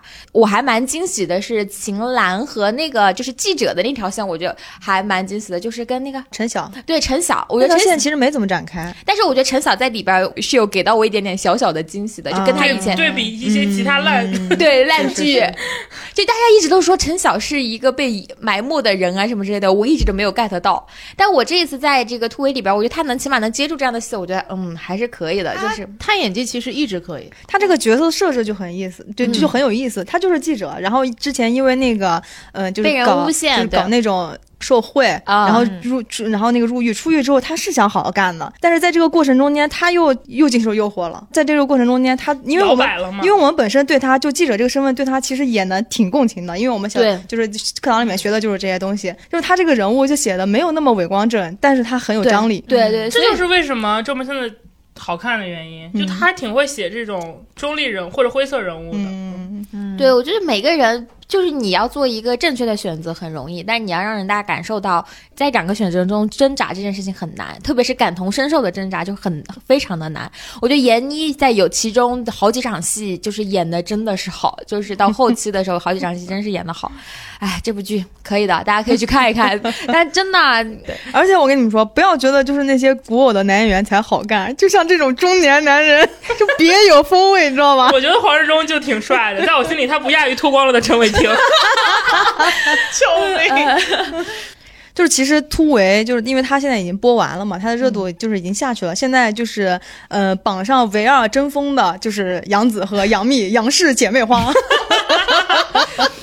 中国剧集扛把子 两人，两个扛把子。然后女性理师呢，我跟我我其实没有没有看这部剧，因为我在网上看的都是 cut 的，而且我对这种题材，就是我我看剧其实是看口碑的，就是呃如果他有好口碑出来的话，我才去看。然后我跟郭郭刚才在前面看了呃一集，然后我们俩共同的感受就是奇怪。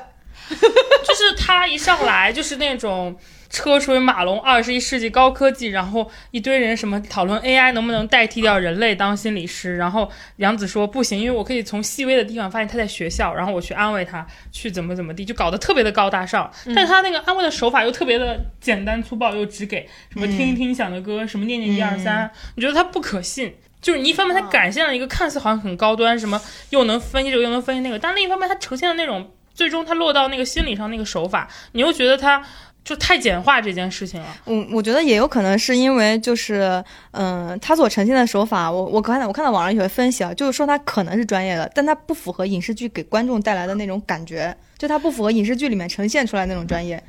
但是我怎么看豆瓣有人说什么双向障碍情感患者在那边骂他，说他在那边胡拍八拍，就是 说不定你的那个专业是粉丝的洗脑包呢，也说不定我的这个不专业是对家的黑呢，我都不知道。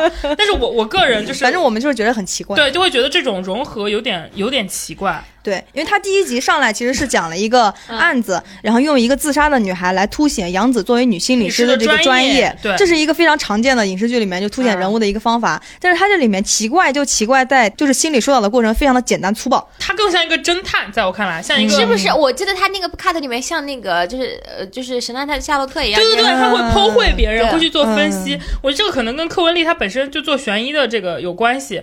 但是我想说的是，心理师跟侦探还差蛮大的。他们不是需要通过你讲话，然后来判来当个侦探判断你发生了什么事情。他们更多的是通过倾听你的。故事，然后抓住你情感的盲点，然后去追问追问，去得到真相，或者去填补你的一些感受。就是我，我想说，我不是很专业的心理，我也没有受过，但是我看过这本书的原著，就是这个这个作者是毕淑敏写的，它是一本严肃文学。毕淑敏是专门学过心理学的，然后他把自己的一些经历嗯对融入到了小说里面，所以他在他作为作者是很专业的。我想说的一件事情就是，小说里他。他其实与其说他是个心理师的小说，他不如说是一个大女主的成长故事。那里面这个女主的身份是非常立体且动人的。在我看来，尽管它是零几年的小说，零九年的小说，但她那个人物塑造的。就是敢于塑造的程度和故事里这个赫顿啊，在书里面他是一个，嗯，他小时候是农村，家里面很穷，他的妈妈靠卖身把他喂养长大。他妈妈去世之后，他的不知道哪儿出去的一天的时候，他的继父把他给性侵了。从小也没有上过什么学，然后到大城市里面去打工，就是去照顾那些老年人快死的那种临终关怀，然后最终到了一个姓贺的一个老年人家里面看了很多的书，然后他跟他姓贺，他本来叫酱香，是一个很村子里的名字，柴酱香。然后他改名叫赫顿，然后想去修心理学。他整个塑造就这个女生，她是一个非常底层的，长得也很丑，说了很多次她长得不好看，就是，但是她就一定要去心理学。学了心理学之后，她为了自己能开心理室，她嫁给了一个有房子的一个得了小儿麻痹症、走路一瘸一拐的男人。但是她呢，跟她那个搭档出轨，就是现在她演那个钱开警官演那个钱开义是她的一个出轨对象，但她一直不知道自己做错什么，她就始终意识不到，因为她在内心里把她小的时候被性侵这段回忆给封闭起来了。然后她遇到了一个她的教授，就是一个男人，然后那个男人以对他治疗为名义，就重复对他进行了性侵，并且把这件事情定义为为了唤醒你过去的记忆。他的确被唤醒了，意识到为什么他一直想要学心理师，因为他想要自救。他为什么一直在对于性以及对于男女关系获取不到该有的安全感，也是他小时候的经历。他想明白这一切之后，他重新面对自己的感情、自己的事业，就是其实你现在看来是非常大女主的一本书，而他他谴责他的他的那个教授，就那教授是业内的一个太子，但他说你的那个治愈的方法是错误的，我见到你我也不会害怕，我见到你我只是我会变成强大的心理师，然后我证明你是错的，就是非常好看的一个一个角色。但是杨紫去演，你相信她很丑吗？你相信她是个村子里的人吗？就是你，我没有看这部剧，最主要的原因是因为他怎么又是那个头发，然后又是那个表情，我就就他演的很精英主义，因为就是我我也理解这个做了很多改编啊，因为首先我刚跟你讲的这段就非常的敏感，他每一步都很敏感，他可能没有办法这样拍。同时那个是零九年的书，当时他心理学在国内其实还不是很高科技化，当时还是很少有诊所，所以他们很多都是以聊的形式去见证一个一个人。但是书里的节奏其实很好，它是一个大主线，然后又通过一个又一个很快的小故事，一些遭受了一些很神奇的那些故事，那些故事我觉得是可以保留的。但是我觉得比较遗憾的是。我不知道是因为这些故事本身也敏感还是什么，我看现在看这个大概的故事里也没有保留小说里那些找他咨询的那些心理有问题的人的故事。嗯，他可能是人设上面做的更加现代化了，因为第一个是那个来来寻的是一个自杀嘛，因为在学校里面，他是一个学校里面学校里然后第二，然后之后还有一个暴食暴食的人设，症就跟也很符合当下的这个现象。对，但是他就少了一些就我所谓那种齐情的感觉。就是现在这种都市剧，好像只有都市白领，就你你你就是很无聊，你知道吧？就好像这个这个已经被骂过很多很多很多轮了。就真的是这个所有的影视剧里面，所有的女性觉得只有都市白领，而他他就离谱他不能这个人身上不能有极大的缺陷，对啊或者说他不能有那种很拼命往上爬的那种感觉，因为不够正能量。她甚至不不要说她性格上或者人上有缺陷，她连有过于不好的经历都不行。不行，对，就哎呦好像我看设定上，好像杨紫这个角色到后面好像也是身上是有秘密的，可能他自己也会揭开。我不知道会不会保留最核心的这个所谓的这个故事，以及他跟他导师的关系有没有这些残存处理吧。但是其实毕淑敏的书写的很细腻，她的心理的部分也很也让我很信服。就是我看小说的时候，我理解她改编的难啊，因为她一方面这个原著的剧情很多是。尺度很大，她可能很难放到小电视剧中呈现。另一方面，它的年代比较早，它必须要加一些现代的科技进来，否则大家会觉得很过时。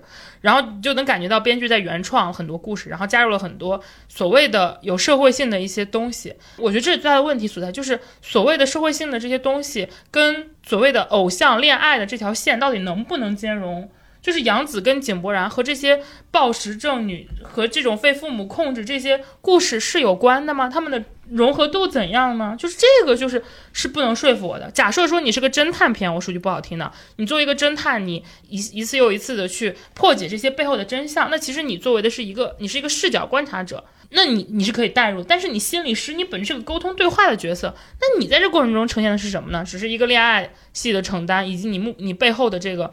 你自己的一个真相挖掘嘛？我觉得就是我虽然没有看啊，但是我看了很多评论，我觉得他在融合度上做的可能是不够的。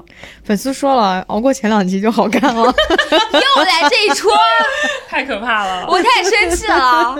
我跟你说，我讨厌所有跟我说你熬过前几集就好看，你就不能把前几集做的好看点吗？对，我们做内容的老所有的老板都跟我们说，你一定要把开篇打好，开篇打好了，别人才会买你的东西。为什么到了剧情这里，第一集就可以不好看？太离谱了。因为它不只是第一集不好看，它后面也不好看。我要拉踩杨紫的另一部都市剧了。很早之前，她演过一个戏叫《大驾风扇》，在里面演一个女婚礼策划师。我觉得那个戏就比这个戏好看很多呢，就至少第一集就能吸引到我，她的形象也非常的鲜明。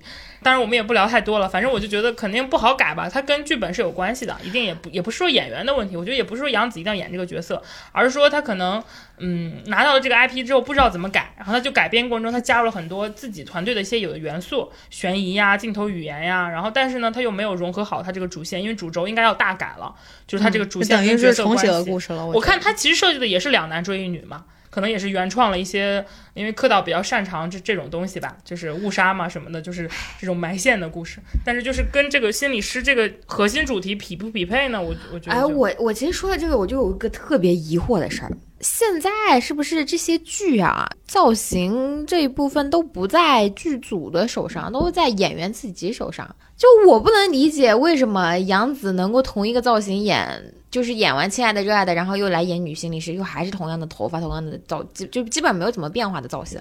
那然后再比如说鞠婧祎，就演古装剧永远就是那个，我很好奇。但是她造型不一样哎，女心理师造型和《亲爱热爱的》造型不一样。差不多。反正我但是我演那差不多现代戏能做成什么样子？能把头发剃光吗？不是，我觉得你可以剪短发呀，就我觉得你的那个造型可以有很多变化呀，对啊就是你但他为什么一定要剪短发呢？这个我就不理解。你就这么想吧。杨紫以她现在这个形象来给你做心理咨询，你信吗？但是我我们的职业，比如说像我的职业，因为我相当于是老师嘛，我们会有一个职业着装要求。不能穿太过于太跳的衣服，就是你要给学生树立起你是一个老师的形象。但他在第一集里挺都市 lady 的，我没觉得他很学生。杨紫在这剧里还行，但是造型我但是我能够理解那个嘉欣说的这个问题因为我之前不是做过那个现代剧妆造的一个采访嘛，啊，在那篇稿子里，就是重要角色以外的这个服装造型，肯定全权是由这个剧组来做的。但是随着演员他话语权增高，他肯定会对衣服提出自己的要求，他要凸显他自己嘛。挺让我特别搞笑的一个事情，就是什么女演员为了上一部戏拍自己带组。就是进了多少多少件衣服进去，就如果你真的，特别是他演一个比较那个什么的角色，比较飒的角色，比如说刘涛演那个安迪的时候，他就自己买了很多衣服，因为可能觉得 这个时候就需要范闲老师给你揭秘一下了。就是据说好像没有，是自己的营一。般这种私服啊，其实啊就是就剧组里面的衣服，其实全部都要都要过剧组的。大部分时候都是剧组给他搭配，剧组给他买的。但有的时候有些演员会拿这个出来营销，说是自己的啊私服。但刘涛这个是不是咱不知道，咱也不敢说。但是我要说换句话说，真正需要带私服进组，一般都是比较穷的剧组。你说，嗯对你说《欢乐颂》需要正午阳光需要他带私服进组，我对不相信。不是说他必须得剪短发或者他怎么样，就你不能老演一个戏，就是为了自己。我觉得他现在就是因为他觉得他自己齐刘海好看，然后这个造型好看，就他现在这个造型，因为好评比较多，他就比较坚持这个造型。那我觉得不是。其实我说句不好听，杨紫的戏《亲爱热爱的心理师》和《余生请多指教》，我觉得还是气质不一样的。我觉得她已经是我看来当代小花里造型上，在现代戏里算是稍微都就没有那么死板的人了。就是只是说你，你觉得，我觉得可能跟你对他的角色设定既定印象有关。就是我看心理师，我也会觉得他这个形象好像也是一个没有很跟他以往有不同的形象，不是那种很很气质不一样。但是我看那个。余生请多指教预告里，她的性格就明显要温婉很多。但我也觉得就是他发型是没什么变化，不是我跟嘉欣的感觉是一样的，很劲儿但是他三部戏都是一个发型。但是我不觉得这个是一定，因为是是因为他觉得一定要好看才行。但是我们讨论一下这个情况嘛，就是确实会有演员干预自己的造型。我觉得鞠婧祎我是能感觉到，但是杨紫我是感觉不到这就个。我觉得这 现在这个事情就很就很明显啊，就是可能大家都太知道自己好看的样子是啥样了，还是怎么着呢？为什么就是造型那么雷同呢？就是话语权的问题啊。哦、对啊，然后插播一个小八卦，就之前采访了一个制片人，他在很多年前拍了一个流量的戏，嗯然后他现在开始做现做做别的了。然后他跟我采访的时候提起那段历史就很难过，他说那个时候他作为制片人其实都没有什么话语权了，因为那个流量进组了，因为流量进组了。反正我我自己有这个感觉，但我不揣测艺人啊。但是以我对我身边那个艺人就是那种了解的话，我觉得这种情况可能在现在还挺普遍的，对，就是挺普遍他们会直接说这样子，我这个角度不好看，我这个机位不好看，然后甚至会说我这个造型这样子不太行，我要改造型。我觉得其实以我知道的情况还挺多的。岂止是改造型啊，啥舞美场景我都得指手画脚的。嗯，反正我我觉得这部戏《心理师》这个戏，就可能因为我看的也不多啊，我觉得问题不不出在杨紫这个人身上，我觉得更更多是剧本设计。就是我跟半仙老师看第一集的时候，我们俩的出戏也不是出戏在杨紫演或者怎么地，嗯我们就主要核心是他这个设定有点说服不了我，就是主要是剧情太奇怪了。对，太奇怪。我觉得可能因为我就是，除非说你这个演员你离谱到，比如说鞠婧祎老师，就是离谱到你在剧情里任何剧情你都能够出离到让我们出离到你本身，否则更多时候就是很多时候可能。在我看来，是剧本或者是说整个节奏没有搭到位，然后演员在这其中可能也是，也说不定你作妖呢，咱也说不准，是吧？谁知道呢？哎，反正反正景妹演的也很差喽，我也没什么。反正我不，反正不揣测吧，反正但是我就觉得，而且井柏然的第一季也露上半身了。我突然反应过来，他也露半身，他有一个洗澡的镜头。啊，对不起，我可能对这个剧没太好，是因为我没有看我们今。天聊的所有的话题都是男演男主演第一集一定要脱，是吧？就是我刚刚不是讲现在剧怎么都是职场女，但我下面要推一个就是职场女性的剧，它就是那个最近就是呃咱们腾讯视频平台你这样说好像腾讯给我们花钱了，但他没没花。钱没花就钱听到这个之后，没花钱腾，讯可以找我们花点钱。继续，就是腾腾讯视频平台非常想要把它打造成一个黑马标杆的剧，叫《爱很美味》。就是它这个剧呢，就是三个女主角，她都是都市丽人。然后它这个剧呢，就我当时看的时候，给我一种非常韩剧的感觉。它第一个是比较小资，然后三个女性都是呃，就是在事业上面或者是呃，就是生活环境上面都是比较好的。然后第二个是它节奏比较快，第三个是它就是整个画面色调都很清新，这种感觉特别像的韩剧。然后看的时候呢，你会特别的没有负担。它几个呃几个主角呢，呃，就剧情推进的很快，一上来，然后它马上从小到大，好像十几分钟、二十分钟、十几分钟就解决到了这个长大的问题。然后到后面的时候，就是不断的面临出轨，然后不断的碰到男主角，然后往下推。这么一说我就不想看了。你怎么做到的？不不不，是是张他这含韵个做的是张含韵的那个剧，对对对对对，那个剧张含韵王菊，就是他关键在于他不是不是因为遇到男主角，而是他因为他这个节奏很快，他这个点很密集，就是每个点呢，就到一个到了一个剧情的时候，你就不会有就是想要就有快进的感觉。我可以举个例子，就有一场戏，就夏梦就王菊去饰演那个角色，她不是一个女强人嘛，然后她因为疫情跟她男朋友两个人在家里工作，男的呢，他就是因为这个。王菊是他的上司，就两个人在一起，然后这个男的呢就有点觉得，那你是不是太那个，就指使我了？你在家怎么也这个样子？然后两个人当着这个面吵起来了，当着全公司就是这个视频的面吵起来了。这个这吵架是一个高潮点，然后下一个高潮点就是他们这个吵架视频被放在短视频上面了，然后又引起了他们之间的就是又一波争执，就是你会感觉他这个剧情推进的特别快、流畅、有点，然后每一点都会让你觉得，哦，我得往下看一看，就这种感觉。像日剧，像那个当时看《东京女子图鉴》的那种感觉，它不是为了去铺剧情去演，它就是为了一段一段那种桥段式的，是这种感觉。啊、它就是比较另外一就那种观感，就是小品剧，然后它对对就是，但是我觉得它整个视觉画面上面特别像韩剧嗯，那种感觉。色调什么的，嗯对对对对对比较。明亮温暖，不是现在都市剧流行那种土，或者是就是那种特别奇怪的黄现在都市剧的色调是灰，土吗，而且我说这种 灰色系。是是是，而且他偶尔还会有一点那种尺度戏，就是又有光着身子的 完了，哪个男人光身子？再跟我说说。不认识李纯。李呃，李纯他楼上的邻居，他去楼楼上邻居家里，然后就碰见那个那个男的在洗澡，又是洗澡，就是然后洗澡是流量密码，第一集一定要洗澡，我觉得。这就是跟韩剧学的呀，就有一点尺度这。真的是跟韩剧学的。韩剧就是上来就是第一集一定是在洗澡，而且关键点不是在于他碰见他光着身子，而在于他光碰见他光着身子之后，马上就接了就这两个电第第一次见面，然后那个李纯饰演刘健觉得就跟这个男的亲在一起了，然后第一集就结束了，你就会觉得尺度这么大，这么刺激的吗？哇，第二集看看，然后是幻想，你们不要搞得不像成年人一样，好不好？对我来说，我就见了你一面，我就跟你亲在一起，是有点儿你很难在 是国产也得想让剧里看人往下看。对啊，嗯，多刺激！成年人，就是我只能带给你快乐。哎，我们这集的标题叫做“成年人的快乐这爱很美味，它就非常适合就职场就嗯职场女性工作以后。就是你有有有点时间，你没事就看看这个，而且它那个集数呃的分钟也特别短，就是三十多分钟一集，特别快。啊，就是午间剧，相当于就是吃饭剧了。那这个就还挺下饭剧符合我对小品剧的定位，就是这种。嗯，嗯那我跟大家推一个可能稍微有点长，每一集都大概有四五十分钟的一个剧，但它真的很好看，我希望大家都去看一看。就是在今年爱奇艺把迷雾剧场做成这个样子的时候，他做了这么一部剧，让我觉得可能主要不是不是他的错，是时辰的错吧？他拍不出来更好的。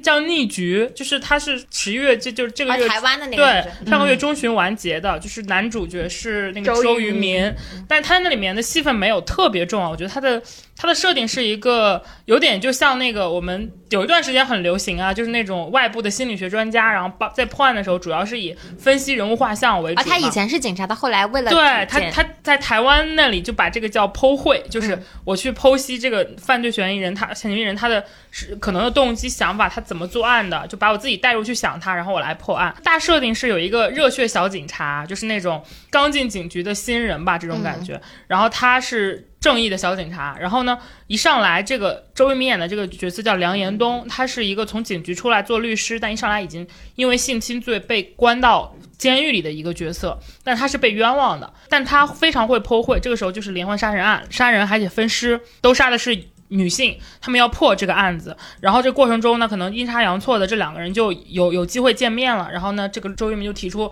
跟小警察提出，就是说小警察的角色，嗯，名字叫任飞，演员我不太认识，有点像一个王大陆的感觉，就那种就台湾男台湾男生对对，还挺挺台南的。然后就是提出来两个人要，就是我可以帮你，但是你要帮我洗刷罪名。然后当然这个任飞不同意啊，说我怎么会接受你个罪犯的帮忙？那他俩之间有一个纠葛很好玩，就十年前的时候，他们这边发生过一起枪击案，就是他们无在同样无条件射杀。当时任飞还是个小男孩，只有几岁，他妈妈在那里死掉了。然后当时还是那个已经是警察的周渝民就把任飞给。就是帮助了他，把自己的外套给到了任飞，就是裹住这个小男孩，不想让他看见发生了什么。他的女朋友也在这场案件里死掉了，他俩都不相信他女朋友是为了救任飞的妈妈妈对死掉掉的，就他们俩都不相信，就是当时的那个抓到的所谓的凶手是真的凶手，他们俩都在找当时那起案子，然后他们现在一步一步的破这个连环的分尸案，然后就是破这个性侵案等等，然后后来包括帮这个律师洗脱罪名，让他出狱，然后两个人联手去找之前那个十几年前那个枪击案的案件，就是过程中，这过程中也出现了一个女女记者，就是这个记者的形象也塑造的挺好，就我看到后面我觉得很好，然后包括那个警队的那个刑侦队长，也是一个非常有魅力的角色。就是我非常喜欢看那种正统的奇情悬疑推理小说，就有点像《心理罪》啊那种原著的感觉，就是通过人物剖绘跟呃一些比较猎奇的犯罪，然后来一个一个推动的故事。同时主角有成长，而且有。很好的双男主的这种设定吧，就是那个警察任飞跟那个心理剖绘师就是梁延东，他们两个之间还有一些 CP 感啊，太好磕了，磕死我了，救命！他是挺像那种雷米或者就是国内大家比较熟悉的一些写这种悬疑推理的那种比较有一些人性恶的那一面，包括跟社会、跟跟整个政治，然后会有一些这个方面的描述。所以说我还挺喜欢这部剧的。我现在还没有看完，因为它一共二十四集，我看到大概二十多集还没有崩，所以就算它后四集崩了，我觉得前二十集大家看也是可以很快乐的吧。反正推荐给喜欢悬疑的朋友吧，我觉得还是挺好看的。然后就是剧，我们基本上就说到这儿了。然后还有综艺，哈哈，综艺最近毛血旺也太好看了吧！每每集必追毛血旺，在这是不什么只有你还真没看看过，我没有看啊？过毛。就就是我们俩，就是我去你家的那个状态。对，对就我们俩聊到凌晨四点那个状态对，没我错，未来新老师到我家住了一晚上，我们两个从八晚上九点钟聊到了第二天凌晨四点半，然后就是我们两个第二天还要录播客。我跟他说我们不能再聊了，不然我们嗓子要哑，没有办法录了。对，毛血旺他就是他整整个流程设置就是这样的，他每一期是两个主呃固定嘉宾，一个是呃李雪琴，还有一个是毛不易，他们俩还有一只狗是那个呃毛不易的狗叫元宝，然后他们嗯三个。动人，他们三个，嗯、他们两个人加一个加一个动物，然后是这个家庭的主人。他们每一期都会接待一位客人来，对然后他们就是就是他这个节目其实是没有比较强的这个流程设计的，就是他们在这个客厅里面呃聊天、看看剧、吃吃饭，然后就结束了脚。每一期也就三十分钟的样子。对，那不就是我们播客的视频版吗？对，没有什么强剧本。嗯，对他就是特别的轻松，然后特别的就是一点负担都没有，你就听听听他们讲话就挺高兴的，然后特别适合吃饭的时候看，他们都聊什么的呢？就聊生活中的一些琐事，就这种琐琐事琐到什么程度明？星还可以聊生活中的琐事，就是杨迪就告诉你怎么用那个优惠券点外卖，怎么点对对就是聊这种生活中的琐事。然后那个最新的一期是那个小慧，对小慧，小慧来他就聊聊那个求职，说雷军拒绝了他，对对对对对。然后他单方面取关雷军，然后还招征婚啊什么之类的，都是很日它里面还会聊基金，就理财这方面。对其实就是因为我我觉得可能跟嘉宾本身也有关系，就是李雪琴和毛不易本身就是那种比较接地气的明星。你如果要那种流量明星来看，肯定不会聊这个。对，嗯但本身有东西聊，而且就是两个东北人讲起话来，就感觉像在炕上，然后他你知道吗们？他们会一起去逛超市，放松自然。对，本身他两个身上的氛围就很自然，就他俩就是很放气。就这个这个综艺能成，和这两个嘉宾之间就是这个关系是百分百的。就是嗯这个综艺，它跟嗯，就是你会觉得它非常真实、非常轻松放松的地方在于，其他不是其实也有很多慢综艺，也是叫你过来吃饭。就比如说《向往的生活》，但是《向往的生活》第一个是它确实是就是就是那么多人聚在聚在一起，可能嗯，它它是会有一些流程设置它会有一些流程设置然后它会有一些就是社交的，就是那些嗯压力在里面，就真的、就但是毛毛血旺他就是非常的轻松，没有负担，他们请的朋友都是他们好朋友。第一期请的廖俊涛，毛不易以前是跟廖俊涛是嗯合租的啊，就是你知道吗？他他的这个这个节目里面的尺度有多大？就是啊，我请什么什么汪苏泷来，他们都没有时间。我觉得请马迪嘛，马迪应该挺闲的，他应该没啥活，就是可以直接这么聊。对就是那种非常你一看就他们非常的朋友，而且他们不上价值，对这一点很重要。这不教你做人。对，对不教你做人，不给你上价值。我最近在看一个综艺，有点跟你们这有相像的地方，叫《大湾仔的夜》，我不知道你们有没有听过这个。哦，这是也是开店，哥是不是？哥哥衍生出来的吧？对，但是他其实你看没看过那个就是大湾区披荆斩棘的哥哥都无所嗯谓，他们就大湾区那五个人嘛，就是陈小春、张智霖，然后刚刚不是上热搜了吗？说上热搜了谁谁哪个什么什么华，就是谢天华，谢天华、拉黑，手对。这个谢天华的手毛被烧了，刚特别好笑的是这五个人中间只有谢天华一个人会做饭，就是只有拉菲所以他的。手手毛会被烧是吗？就他，我就看他前两季，他每一期都会受点伤，比如割到手了，被油烫到了那。也没有多会做饭嘛。对啊，他只是他们五个人中矮子里面拔将军拔出来的人。必须得有个厨子。对，不然你怎么做呢？因为梁汉文就是就是还有那个呃林晓峰，就是他们他们他们五个人是有分工的。但是你正常我们就想嘛，五个人你去开店做饭，肯定至少有三个人是两个人到三个人做菜，结果只有只有那个谢天华会做菜，所以他们其他所有人就是负责那种招待客人啊，或者是管钱呀，或者是管理呀，或者是搞卫生啊这种的。就是他们五个人在一起，因为可能他们本身就很熟悉，我觉得这个是前提啊，就是他们就不会让你像看中餐厅一样有一种尴尬的感觉，就是临时来搜手或者是互相要找那种氛围感，他们就是一上来就没有那种。不熟的感觉，一上来就很熟。他们五个人在一起也会很有梗，就互相开玩笑什么的。而且经营类节目比较好看的就是，你会发现这一群完全不懂得这件事情的人去做一件他们氛围外的事，这个其实对明星来说是一个很难得的一个很很难的地方，在于相信感。就是你可能会不相信他们几个人真的要去开餐厅，他们会感觉压力很大。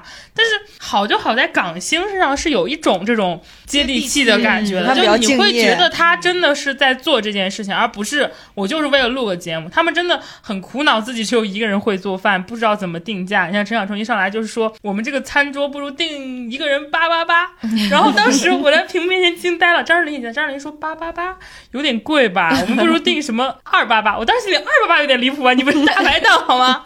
最后他们就做出了四个菜嘛，都是那种香港港式那种老菜。他们吃了一口之后，他们都沉默了。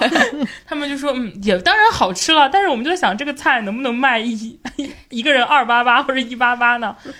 他们就去外面找那种茶餐厅的老板请教。我特别喜欢那个老板，那个老板说话很实在。老板说说说啊，那你们这你们这一桌桌菜应该就是。每个人人均就三四十块钱就最多了，然后他们就晴天霹雳什么，那也挣的太少。他们说，可是我们这个成本就花了一百五十多块钱买这个纯菜，他们说啊，这个成本只要四十多块钱，就是在那个菜市场去，就说你们被骗了。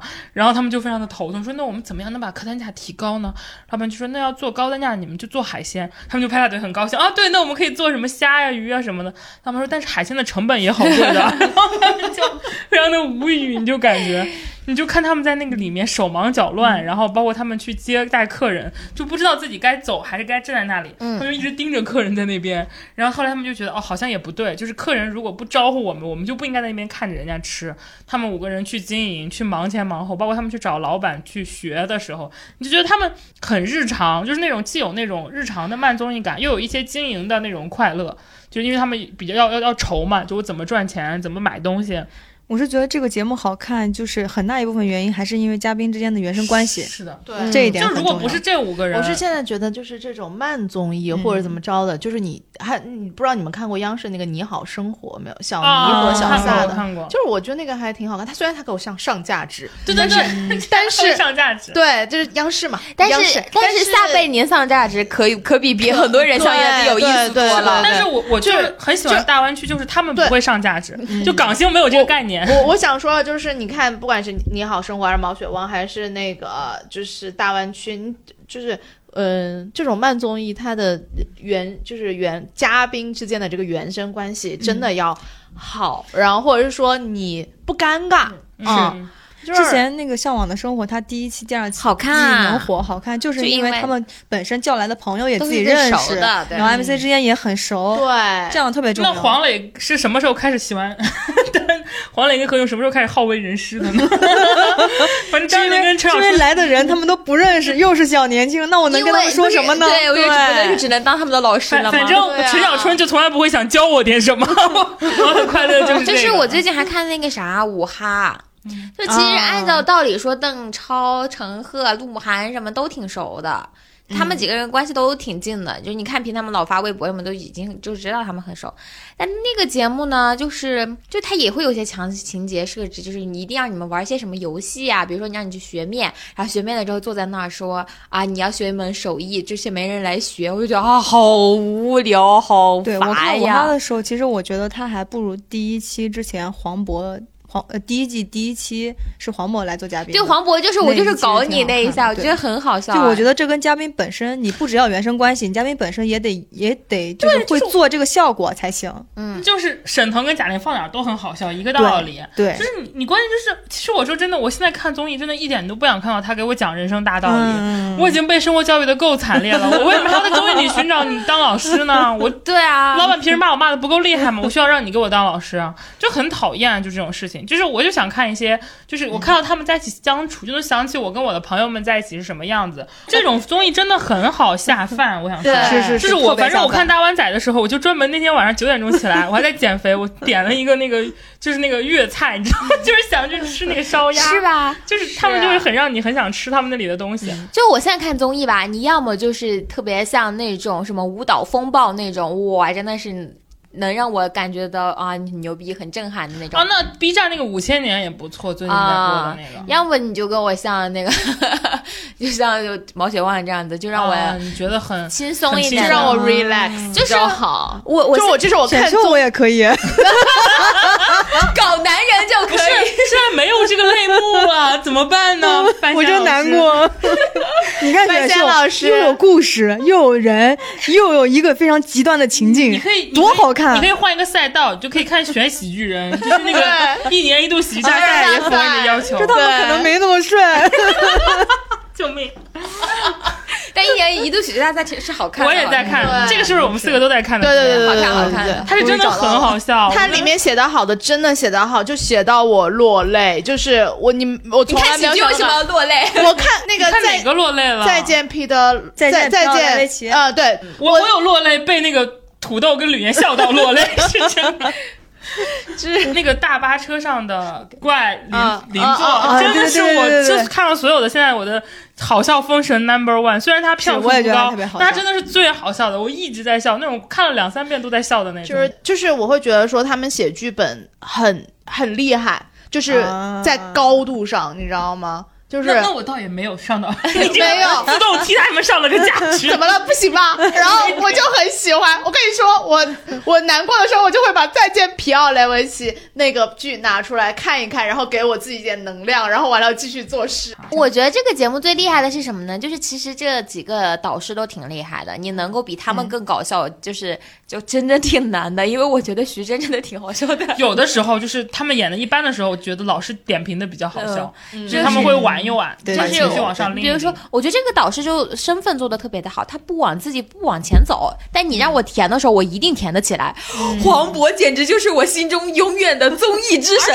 黄渤真的太厉害了，随便讲一句话都很好笑。关键于真的和伟，你不觉得吗？我们我们第一期的时候，我跟半仙老师之前去看过这片，我们俩都嗯很质疑于和伟在这里面定位是什么。但看到现在，我明白他就是那个吐槽被吐槽的人，啊，对对对那个对，那个那个团队里面被他是被欺负激活力的那个对，就是经常怎么于和伟就说啊，这怎么说到我身上了？就觉得他很无辜，就很好玩，挺有化学反应的。加上马东和李诞，我觉得这几个组合都还蛮合适的。还有徐峥，对对，真的是好笑，就嗯。能感觉到他们也是关系不错，啊就是你能感觉到像徐峥、李徐峥、黄渤和那个呃于和伟。于和伟伟，他们是关系很好。然后李诞是很会合适的插画，他是特别像补刀的那个人，就很好玩。他很聪明。对。对，所以说你就发现这几个人当导师就很各有各的精彩，感觉这个是大家都公认蛮好看的。如果是就是，但是他就是可能就是没有那么强的那种话题效应，所以可能很多像我们这样的观众只是默默的在看，因为他就是做作品，他每一期的作品其实都挺好看的。就他至少一期会有一个很好看的节目，我觉对得。对我们可能都不是想听黄渤他们几个唠嗑那那种搞笑，我们就是为了看作品的。对，就是你会能感觉到他们真的，一看就是好坏是很明显的。嗯就是其实好的作品，你会发现他们的好的点是不同。有的人可能是肢体表演特别到位，嗯有的人是那个段子就很好笑，有的人可能他们是那个类目，就比如说像那个土豆跟吕岩，我的最嗯爱，他们两个就真的是 我特别吃他们那一套，是真的。然后还有一些就是那种场景跟氛围感，但是就是好作品各有各的好，但是就是你一对比，你就会发现真的就是。嗯，优劣是能感知到的，嗯就是创作真的是有优劣的，而且，呃，而且我觉得这一点特别好，就是我终于有一回是我和那个台下的观众高度一致的时候，就是他们那个投票跟我想的都基本一致，差不多差不多，就不会出现那种离谱，就不像我看不会出现太离谱的。综艺节目，经常会觉得这有点离谱呃主啊要。是这种就集中在什么地方呢？集中在那种就是唱歌集中在半仙老师的选秀上，没有效应的。谁看选秀是看舞台啊？搞搞清楚好吗？你 你多少有点离谱。就是还还有有一点好的地方，他会把不好的节目给剪剪掉，对，就我还不信邪，我还去看看，哎，你为什么不给他机会，让我看看他在干嘛？点进去一看，嗯，剪的对，但我觉得米未做的节目一直他的那个综艺基准线以上嗯都是好看的，对对对。就是这这个是出于对公司的信任，是真的。嗯，对。笑死了一。年有几大赛不错，大家可以推荐。还有什么我们我们我们觉得可以推荐的综艺吗 offer 吧。Offer 好看 offer 我还没看呢。我也没看。就是呃，我看 offer 的话，就是这个题材，就是第一，就是我觉得大家有必要去看一下这个是，因为我身边有一个医生，就是我的好朋友的对象是医生，然后我见我以前的时候就也去医院，也会有一个特别明显的感受，就是 为什么医生对我老不耐耐烦了，然后就跟我就是讲话就特别的，就是在我眼里就是。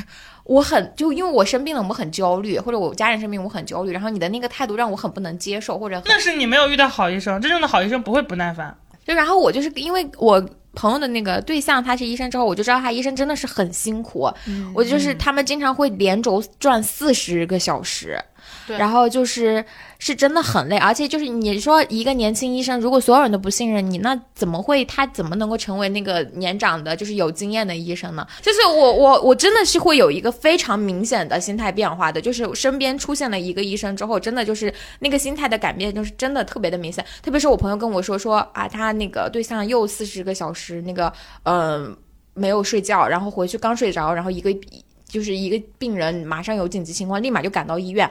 就我都会突然就是知道，就是他们其实也真的就是人，就是有的人他们就做能做医生的人啊，就老老实说，就是你学医的人，去给什么制药公司啊什么之类的，那种工资也很高啊，就医药代表什么工资也很高，就能够坚持下来。你知道，医生他培养的成本又很高，对，然后他那个那很多人里面才有一个对，然后晋升又很慢，就他能够熬到那个时候一直做医生的人，他七年七年起步，啊对就是太辛苦了。他真的不是说他没有人说不想治好你，他一定是都都特别想治好你的。但是你想一个人连着干四十个小时，你有什么好的耐心？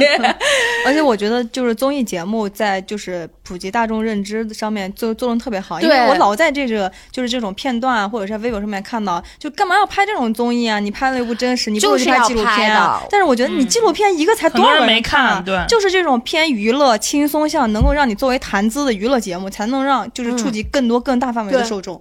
对，所以我就觉得，就是这个综艺，所以我这一期能选到医生，我特别的开心。就是我觉得大家就是要了解一下医生这个职业，嗯就是你有的时候医生对你不耐烦，你也稍微包涵，稍微包涵一下，就是真的，有的人家是真的但累。但这个我觉得也不是，就是我还专门跟我妈妈聊过这个问题，就是她说，嗯，就是你就算你再累的医生，你你不能对病人是，就是因为你你根本不知道你的一个表情是会带给他什么感知，因为很多人他真的很着急很难。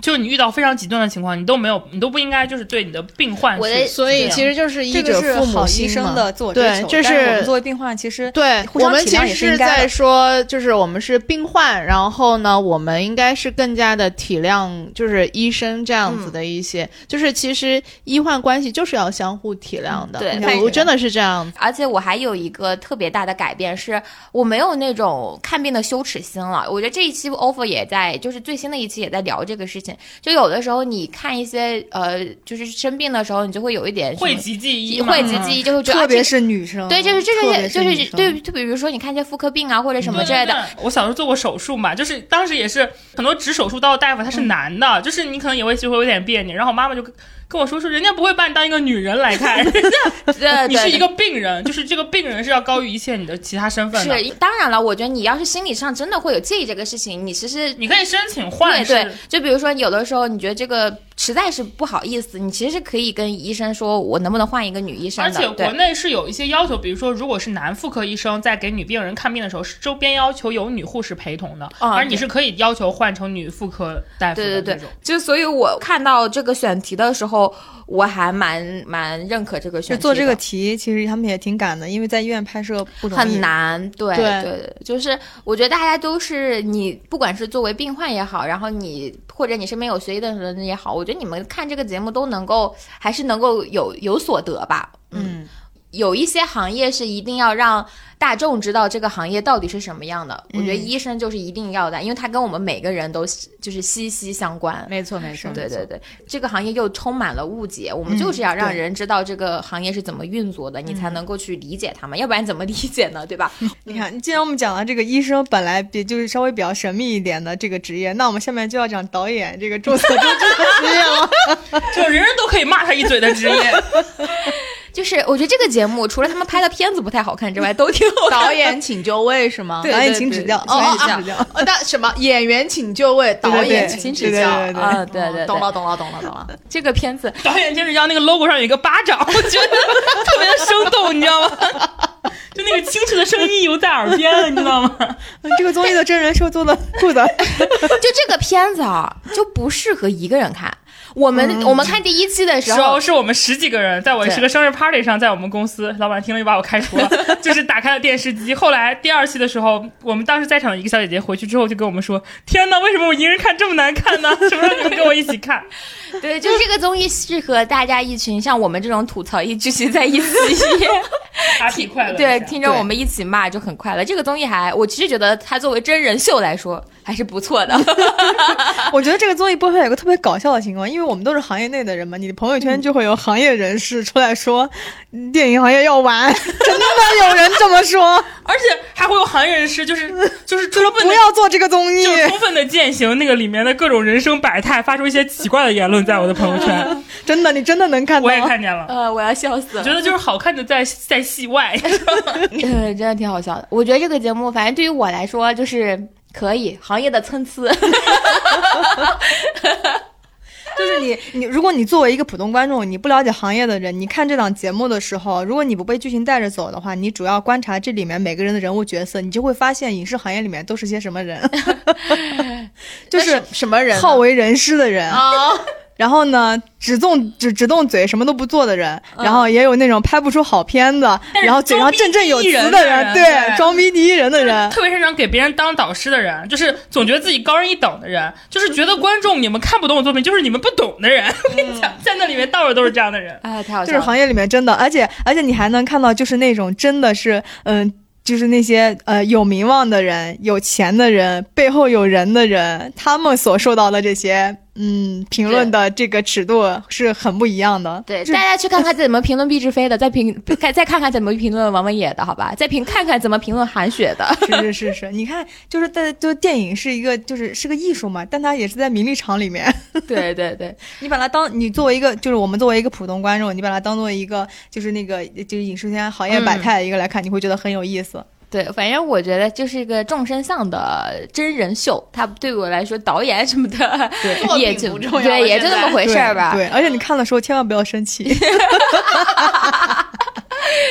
没必要。因为这个综艺真的很容易生气，因为里里面有些人嘴脸很可憎。就是我们只有一堆人在一起边看边骂才过瘾。对，对对对，还有什么综艺吗？我觉得最近应该没有什么。还有一个追光吧，啊，追过吗？我没有，我没有，看，我没有看，对不起。我也没看。就是我我们当年在那个披荆斩棘的时候还说很期待追光嘛，结果他现在做成了这个啊、样子。，哎，好遗憾遗憾。综艺没什么大声量最近，嗯但毛血旺是真好看，大家对，毛血旺是真的很好看，推荐大家看。我觉得我们是这几年真的就被那种就是大的 S 级的综艺给填充太多了，就比如说创造营。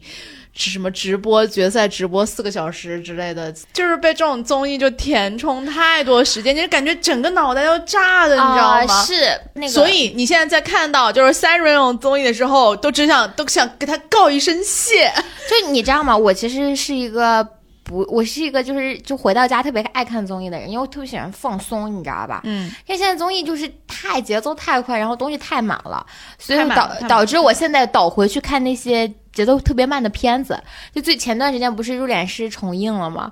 我去看那个片子，我觉得特别的治愈，人人真的就是 就是要慢一点，你看我慢一点现在年轻人压力多大？就是对对，你需要去这种片子里面找到片刻的安宁。嗯，对，没错。但是我们现在半仙老师就在这种安宁中，需要点刺激。又需要点刺激、你不是去找彭于晏吗？给不了你爱情，那就可以给你快乐。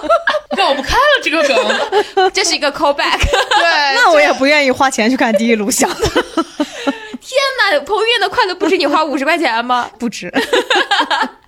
就是呃，大家有有说过说特别喜欢听我们聊节目，然后有一带点业内人的视角，所以呢，就是我们首先不带任何粉级。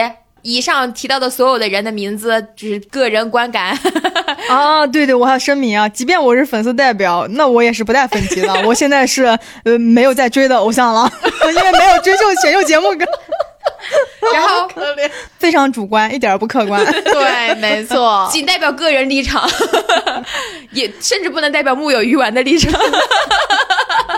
聊这个栏目就是这个栏目就是各说各的。突然想，就是老别人老说我我们就是随时插话，对不起，就是这个这个事情吧，就是我们努力改，但是真是改不了，因为太熟了，你知道吗？这个是我们的错，但是你们忍一忍吧，真的是没办法。